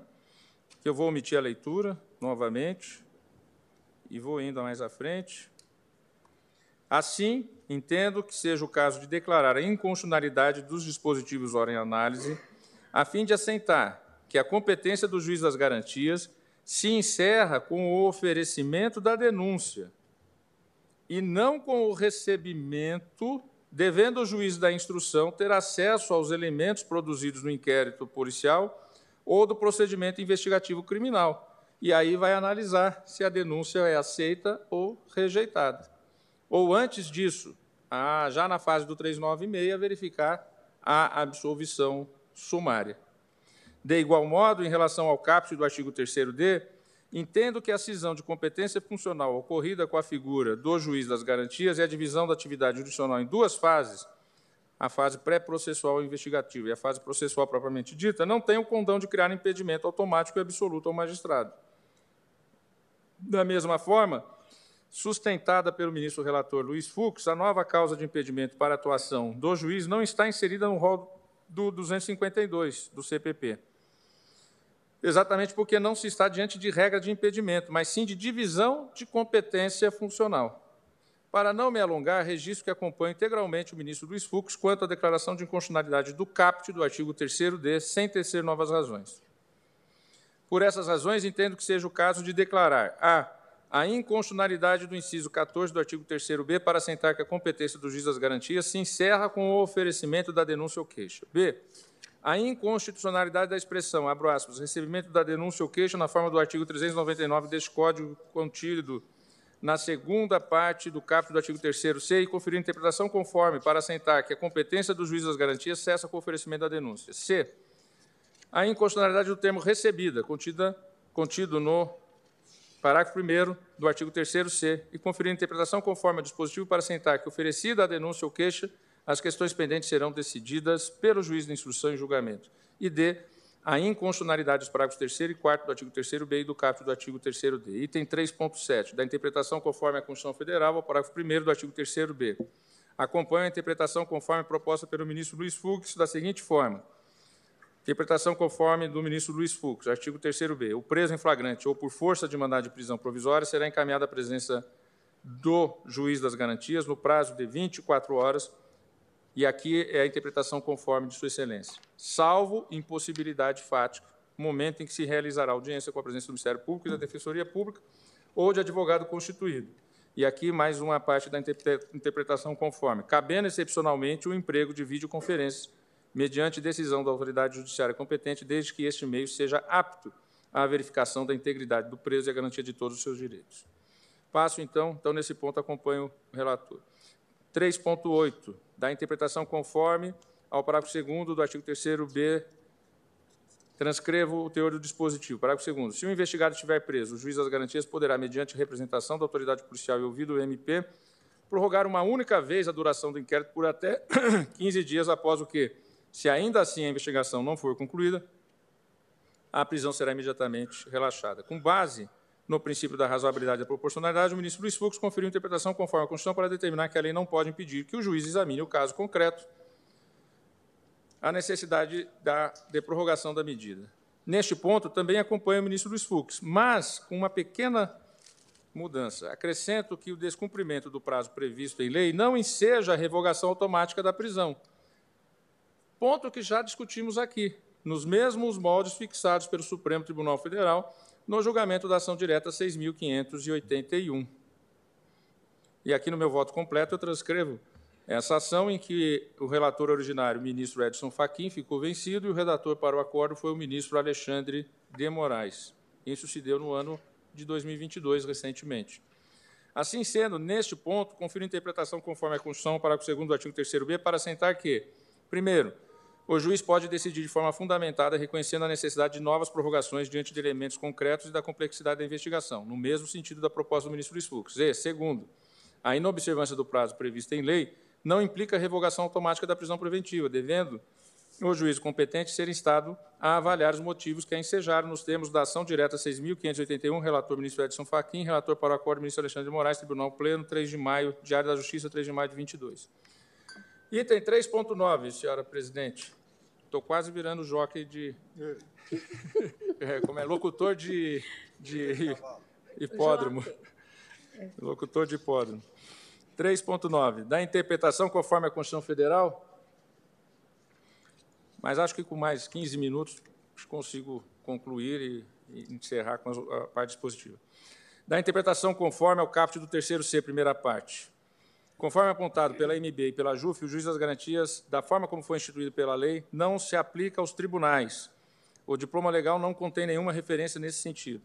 Ademais, os processos dos tribunais superiores são regidos pela Lei 8.038 de 1990, a qual, no artigo 2 afirma expressamente que o relator escolhido na forma regimental será o juiz da instrução. Essa norma não foi alterada pela Lei 13.964. Por sua vez, a Lei 8.658 de 93 estendeu as normas dos artigos 1 a 12, inclusive da Lei 8.038 de 90, às ações penais de competência originária dos tribunais de justiça dos estados e do Distrito Federal e dos tribunais regionais federais. Além disso, conforme demonstrado anteriormente, o juiz da garantia tem como objetivo amenizar os riscos de contaminação subjetiva do julgador e reforçar a imparcialidade do juiz. Ocorre que nos tribunais as ações penais são julgadas por órgão colegiado, forma de julgamento que já garante um incremento na imparcialidade. De fato, tal como consignado no julgamento da ação direta 4.414 Alagoas, relator ministro Luiz Fux, a colegialidade por si só é fator de reforço da independência e da imparcialidade, da imparcialidade judicial. Nesse sentido, vale mencionar a dissertação de mestrado de André Valadares Garcia Leão Reis, a qual enumera os quatro fundamentos da colegialidade. São eles: um, a despersonificação; dois, a contenção do arbítrio individual; três, a abertura a várias vozes e ao desacordo; e quatro, o reforço das chances de acerto. Cito a fonte. Aqui eu cito mais um, um, um pouco da sua obra, vou pedir licença para omitir a leitura e digo eu mais adiante. A própria Lei 13.964 reconhece a colegialidade como elemento de reforço à imparcialidade. O artigo 13 acrescentou a Lei 12.694-2012, que dispõe sobre o processo de julgamento colegiado em primeiro grau de jurisdição de crimes praticados por organizações criminosas. O artigo 1A, que faculta aos tribunais de justiça e aos tribunais regionais federais a instalação de varas criminais colegiadas com competência para o processamento e julgamento dos crimes relacionados a organizações criminosas armadas, ou seja, já é previsão na legislação nacional de que nesses locais em que há crime organizado, os tribunais possam instituir. Né? E isso foi objeto exatamente também daquela DIN que o eminente ministro Luiz Fux foi relator, que citei aqui de Alagoas. De acordo com, a, com o parágrafo 1 do artigo 1A, essas varas colegiadas são competentes para atuar tanto na fase investigativa quanto na etapa processual, instrução e julgamento. Portanto, nessa, nessa hipótese específica, a lei do juiz das garantias dispensou a cisão de competência entre as fases investigativa e processual. As duas etapas ficarão a cargo de um órgão colegiado. A própria lei o fez. Fator que, por si só, já reforça a imparcialidade. Também é forçoso concluir que não procede a alegação dos requerentes de que a lei da, das do juiz das garantias, ao prever para o juiz de primeiro grau e não o fazer para os tribunais e nem para as varas criminais colegiadas, seria violado o princípio da isonomia por gerar uma assimetria de tratamento legislativo. O fato de não se aplicar aos colegiados não quer dizer que ela é inconstitucional para o juízo singular, por isonomia entre as instâncias. Conforme demonstrado aqui, o tratamento assimétrico tem um fundamento claro. Né? E é evidente, e até há pouco conversava com o eminente Procurador-Geral da República, doutor Augusto Aras, exatamente sobre essa questão da, da criminalidade organizada. E aqui já tem uma solução que é o colegiado que atua perante né, essas situações. Conforme demonstrado aqui, o tratamento assimétrico tem um fundamento claro. A colegialidade funciona como suficiente salvaguarda a imparcialidade. É esse o fator de discrimen que justifica a diferença de tratamento, evidenciando a compatibilidade das normas em análise com o princípio da igualdade com a Constituição, portanto. Do mesmo modo, deve ser afastada a aplicação do juiz das garantias dos processos de competência, e aqui eu avanço um pouco. Né? Sei que esse aqui será um tema a ser debatido. Como eu disse, estou aberto a formar consenso, mas eu coloco isso porque foi um, algo que me levou muito à reflexão. Aqui eu também afasto, senhora presidente, os processos, o juiz das garantias dos processos de competência do Tribunal do Júri, visto que nesses casos os veredictos fica a cargo, o veredicto final fica a cargo de um órgão coletivo, o Conselho de Sentença. No magistrado ele não não é o julgador do crime, seja né, o crime é é, é, é, é, realizado ou tentado, contra a vida. Quem vai realmente dizer se houve ou não é um colegiado através do conselho de sentença. E aqui, então, eu entendo que opera-se uma lógica semelhante à dos tribunais. O julgamento é coletivo, o que já é um fator também de reforço da imparcialidade dos jurados. Revela-se necessário também, e aqui eu vou a um ponto que também imagino que será um ponto, mas como eu disse, aberto a criar consenso, ressalvo também os processos criminais relativos aos casos de violência doméstica e familiar. A violência doméstica é um fenômeno dinâmico, triste, uma tragédia, uma epidemia, como decidimos recentemente naquele julgamento do início do, do segundo semestre. Caracterizado por uma linha temporal que inicia com a comunicação da agressão. Depois dessa comunicação, sucede-se no decorrer do tempo ou a minoração ou o agravamento do quadro. Uma cisão rígida entre as fases de investigação e de instrução julgamento impediria que o juiz conhecesse a dinâmica dessas relações. E aqui no seio dessa desse crime que acontece no seio das famílias, no seio dos relacionamentos mais próximos e afetivos, são relacionamentos que têm uma dinâmica complexa. Né? Então, pela sua natureza, eu entendo que os casos de violência doméstica e familiar exigem disciplina processual penal específica que traduz um procedimento mais dinâmico, apto a promover o pronto e efetivo amparo e proteção da vítima de violência doméstica. Também entendo que o juiz das garantias não deve ainda, e nem perguntei ao eminente presidente do Tribunal Superior Eleitoral, mas na minha experiência de que lá passei e agora retornei como juiz substituto, não deva ser aplicado aos processos criminais que correm na Justiça Eleitoral. Não se pode ignorar que a Justiça Eleitoral brasileira, em sua arquitetura ímpar, estruturada para conduzir o processo democrático, dotada de competências administrativas e jurisdicional, não dispõe de quadro próprio de magistrados, sendo composta por membros oriundos de outros ramos da Justiça, situação que poderá dificultar a aplicação do juiz das garantias. Portanto, a aplicação do juiz das garantias ao processo eleitoral é tema que merece maior reflexão, Podemos, na minha visão, até é, teria que ter um estudo maior sobre, sobre esse ponto. A própria Lei 13.964 exclui da sistemática dos juízes das garantias algumas situações caracterizadas por possuírem rito e dinâmica específica. De fato, além de excluir os casos conduzidos pelas varas criminais colegiadas em, em, em casos de organização criminosa, a lei também ressalvou expressamente as infrações penais de menor potencial ofensivo.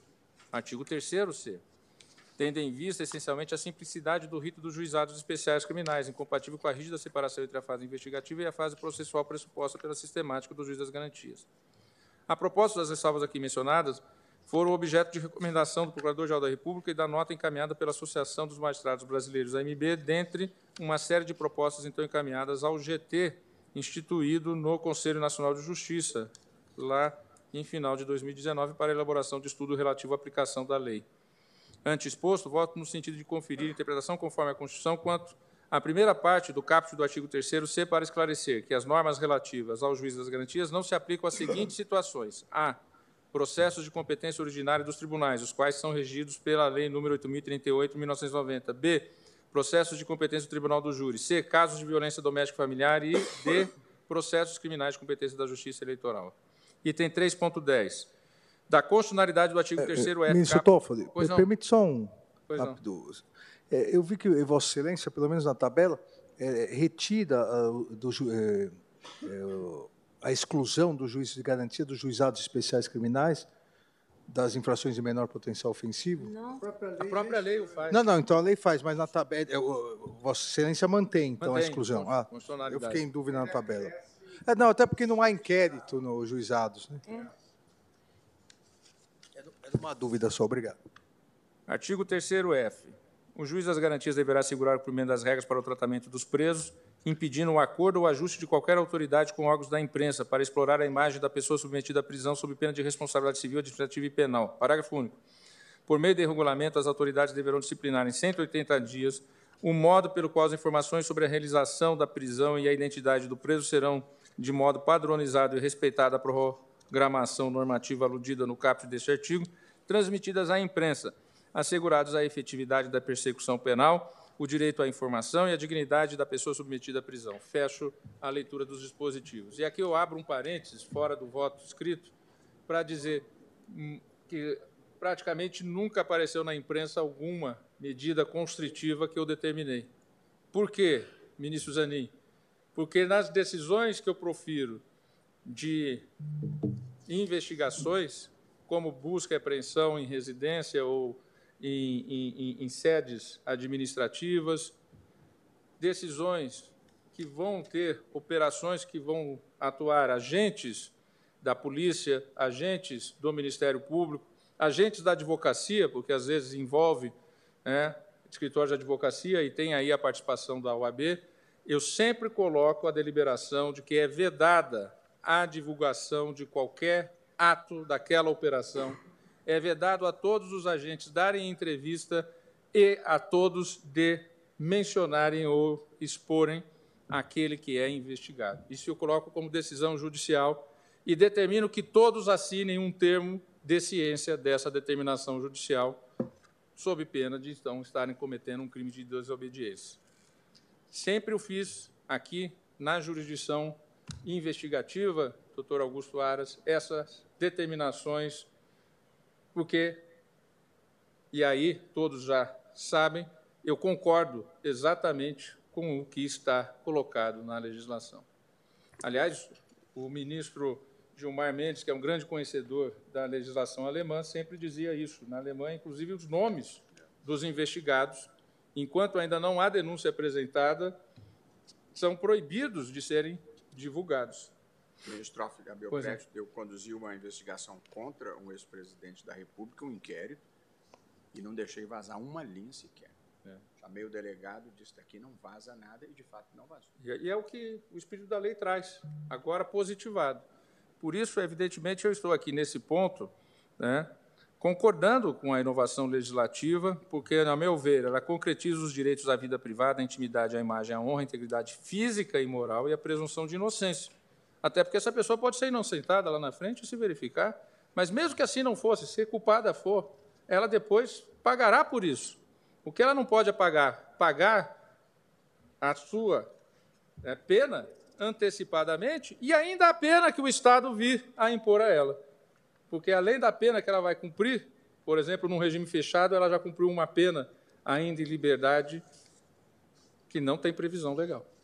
De humilhação, de absoluta possibilidade, inclusive, de um linchamento moral ou até físico e de violências não só a ele, como aos seus familiares e aos seus próximos. Portanto, a inovação garante né, os direitos e garantias fundamentais do artigo 5 inciso 10, inciso 49 e 57, dispõe sobre a responsabilidade do magistrado em garantir e assegurar o cumprimento desses direitos. Busca-se ainda impedir o acordo ou ajuste de qualquer autoridade com órgãos da imprensa. Aquele que está sendo preso, evidentemente, que muitas vezes vai fazer ali, eu autorizo o uso da minha imagem. Ele está numa situação de um constrangimento tão grande que não tem como dizer não. Né? Pois bem, para o ministro relator Luiz Fux, abro aspas, a norma hora sob julgamento, a pretexto de tutelar a privacidade e intimidade dos presos, traz limitação inconstitucional às liberdades comunicativas, as quais, na jurisprudência histórica do STF, têm dimensão preferencial, fecho aspas, em que pese a bem fundamentada posição adotada por Sua Excelência, ministro Luiz Fux, peço vênia e entendo que os dispositivos fortalecem o arcabouço constitucional de proteção à imagem e consagram com nitidez o direito à autoexposição pessoal de não ser fotografado ou de ter seu retrato exposto em público sem o devido consentimento. Ao impor ao juiz das garantias o dever de assegurar as regras para o tratamento dos presos e, ao mesmo tempo, uniformizar por meio de regulamento o modo pelo qual as informações sobre a realização da prisão e a identidade do preso serão transmitidas à imprensa assegura-se a efetividade da persecução penal, o direito à informação e a dignidade da pessoa submetida à prisão, e a dimensão positiva do direito à imagem, a qual, abro aspas, implica prestações de proteção por parte do Estado, especialmente na esfera da organização e procedimento, o que se pode dar mediante uma proteção penal ou civil, além da proteção jurídica. Fecho aspas, estou citando Ingo Sarlet, Luiz Marinoni e Daniel Metidiero. Pois bem, embora a investigação não se dirija ao juiz, mas a formação dos elementos de convicção é decorrência natural do rol de atribuições do juiz das garantias assegurar não apenas os direitos inerentes à liberdade do investigado, mas também a incolumidade dos direitos à honra, à vida privada, à intimidade na fase investigativa, que engloba tanto os inquéritos como os procedimentos de investigação criminal, os denominados PICs ou similares. A medida vai ao encontro, a medida vai ao encontro da jurisprudência consolidada da Corte, com a devida vênia, ao julgar as ADPFs 395 e 444. Na ocasião, destaquei que, abro aspas, a autoridade policial seus agentes do Ministério Público Federal deverão zelar pelo sigilo das diligências e do seu resultado, vedando-se a exposição dos envolvidos, entrevistas e manifestações orais escritas concomitantes ou posteriores ao ato. Na ADPF 395, o ministro Gilmar Mendes assentou no voto condutor do acordo, abro aspas, um triste exemplo de violação a presunção de inocência em nosso país foi a investigação sobre o reitor da Universidade Federal de Santa Catarina, Luiz Carlos Cancelier de Olivo. Apurava-se suspeita de obstrução de apuração interna de irregularidade que teria sido praticada na gestão anterior. Por representação da delegada de Polícia Federal Érica Marena, a juíza federal Janaína Cassol Machado decretou a prisão processual do reitor e de outros seis acusados, além de cinco conduções coercitivas. Para a execução das medidas foram mobilizados uma centena de policiais federais.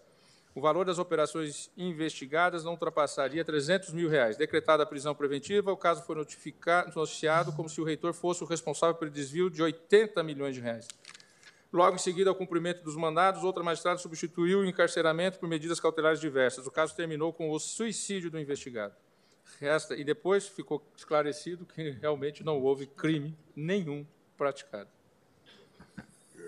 Esse é um caso é, extremamente importante e também eh, denota como eh, se tratavam os participantes desses episódios. Esta senhora, eh, e, e, aparece inclusive naquelas conversações da Vaza Jato, lá, com Dallagnol protegendo este herói do povo brasileiro,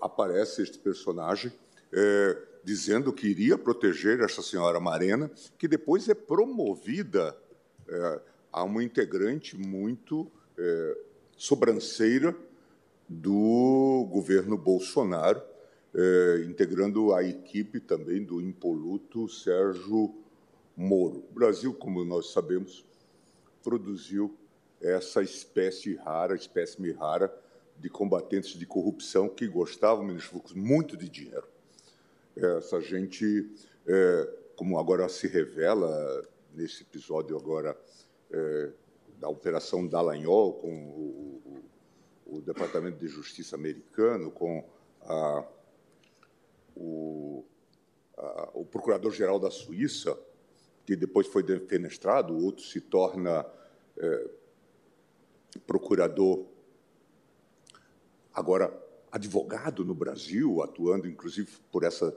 esse tipo de intermediação, é, isso produz é, um resultado realmente é, interessante. Eu já tinha falado em outra oportunidade que o juiz de garantia, o ministro Toffoli dá oportunidade para isso, é, nos oferece uma chance de uma fuga para frente, de encerrar esse capítulo é, extremamente melancólico eh, da, do aparato judicial brasileiro, porque não é só da justiça, é de todo o conjunto, promotores, eh, juízes e procuradores. Eu hoje eh, eu, eu, tinha trazido até uns cacos aqui para relembrar essas conversas desses personagens, essa combinação de ações e, e procurador levando para o juiz a denúncia, o ministro Zanin trabalhou com isso.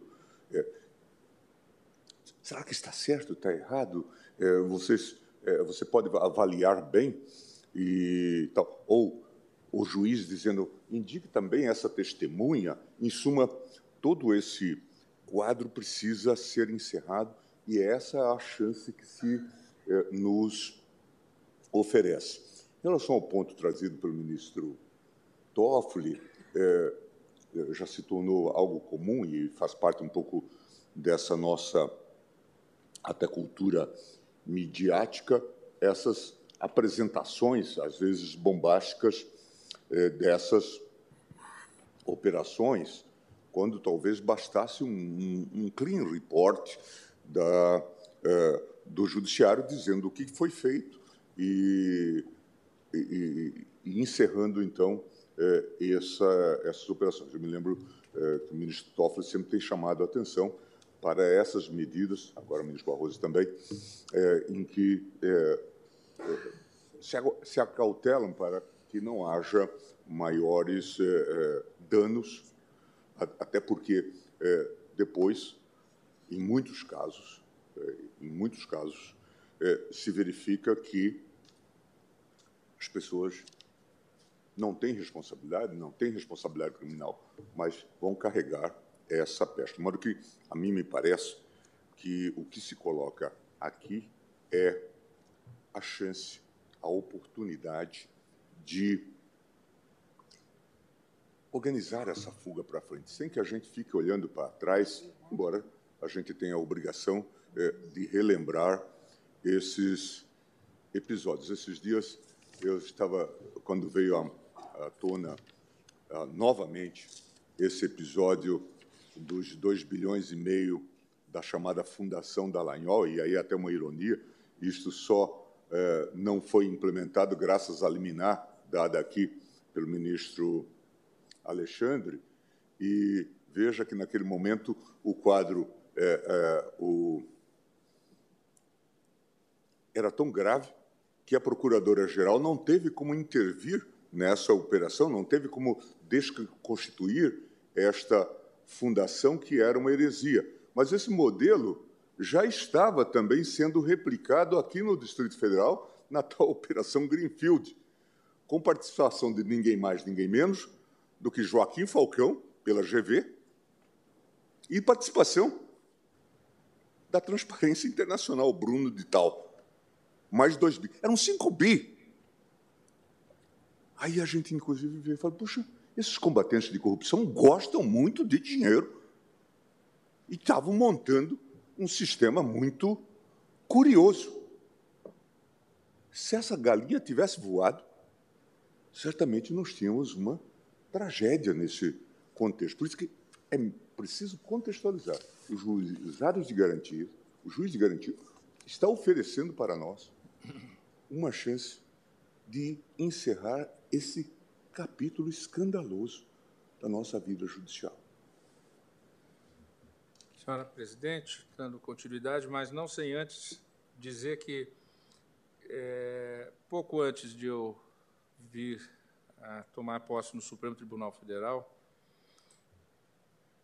mas já indicado e prestes a tomar posse, quem me alertou muito para esta questão foi um ex-integrante do Ministério Público Estadual, que foi procurador-geral do seu estado, um magistrado, foi um promotor e um procurador da maior qualidade e hoje ministro do Superior Tribunal de Justiça, Mauro Campbell. Ele que me alertou. Toffoli, eu nas investigações aqui no STJ, eu obrigo, determino e imponho que não se divulgue nada e não se exponha o nome do investigado. Um oriundo do Ministério Público que me alertou para esta questão, ministro Mauro Campos. Fica aqui o registro, meu agradecimento aos ensinamentos de Sua Excelência. Senhora Presidente, na DPF 44, no ponto, que também foi julgada, uma das conclusões do julgado foi, abro aspas, a vedação de tratar pessoas não condenadas como culpadas, artigo 5º, 57. Então, aqui, com todas as vendas do eminente relator, eu entendo que a jurisprudência específica existe nesse balanço entre né, direitos constitucionais em favor daquele que foi objeto de constrições cautelares investigativas. Senhora Presidente, daqui adiante, praticamente todos os pontos são de concordância, então eu penso que dá para ainda é. É, concluirmos agora.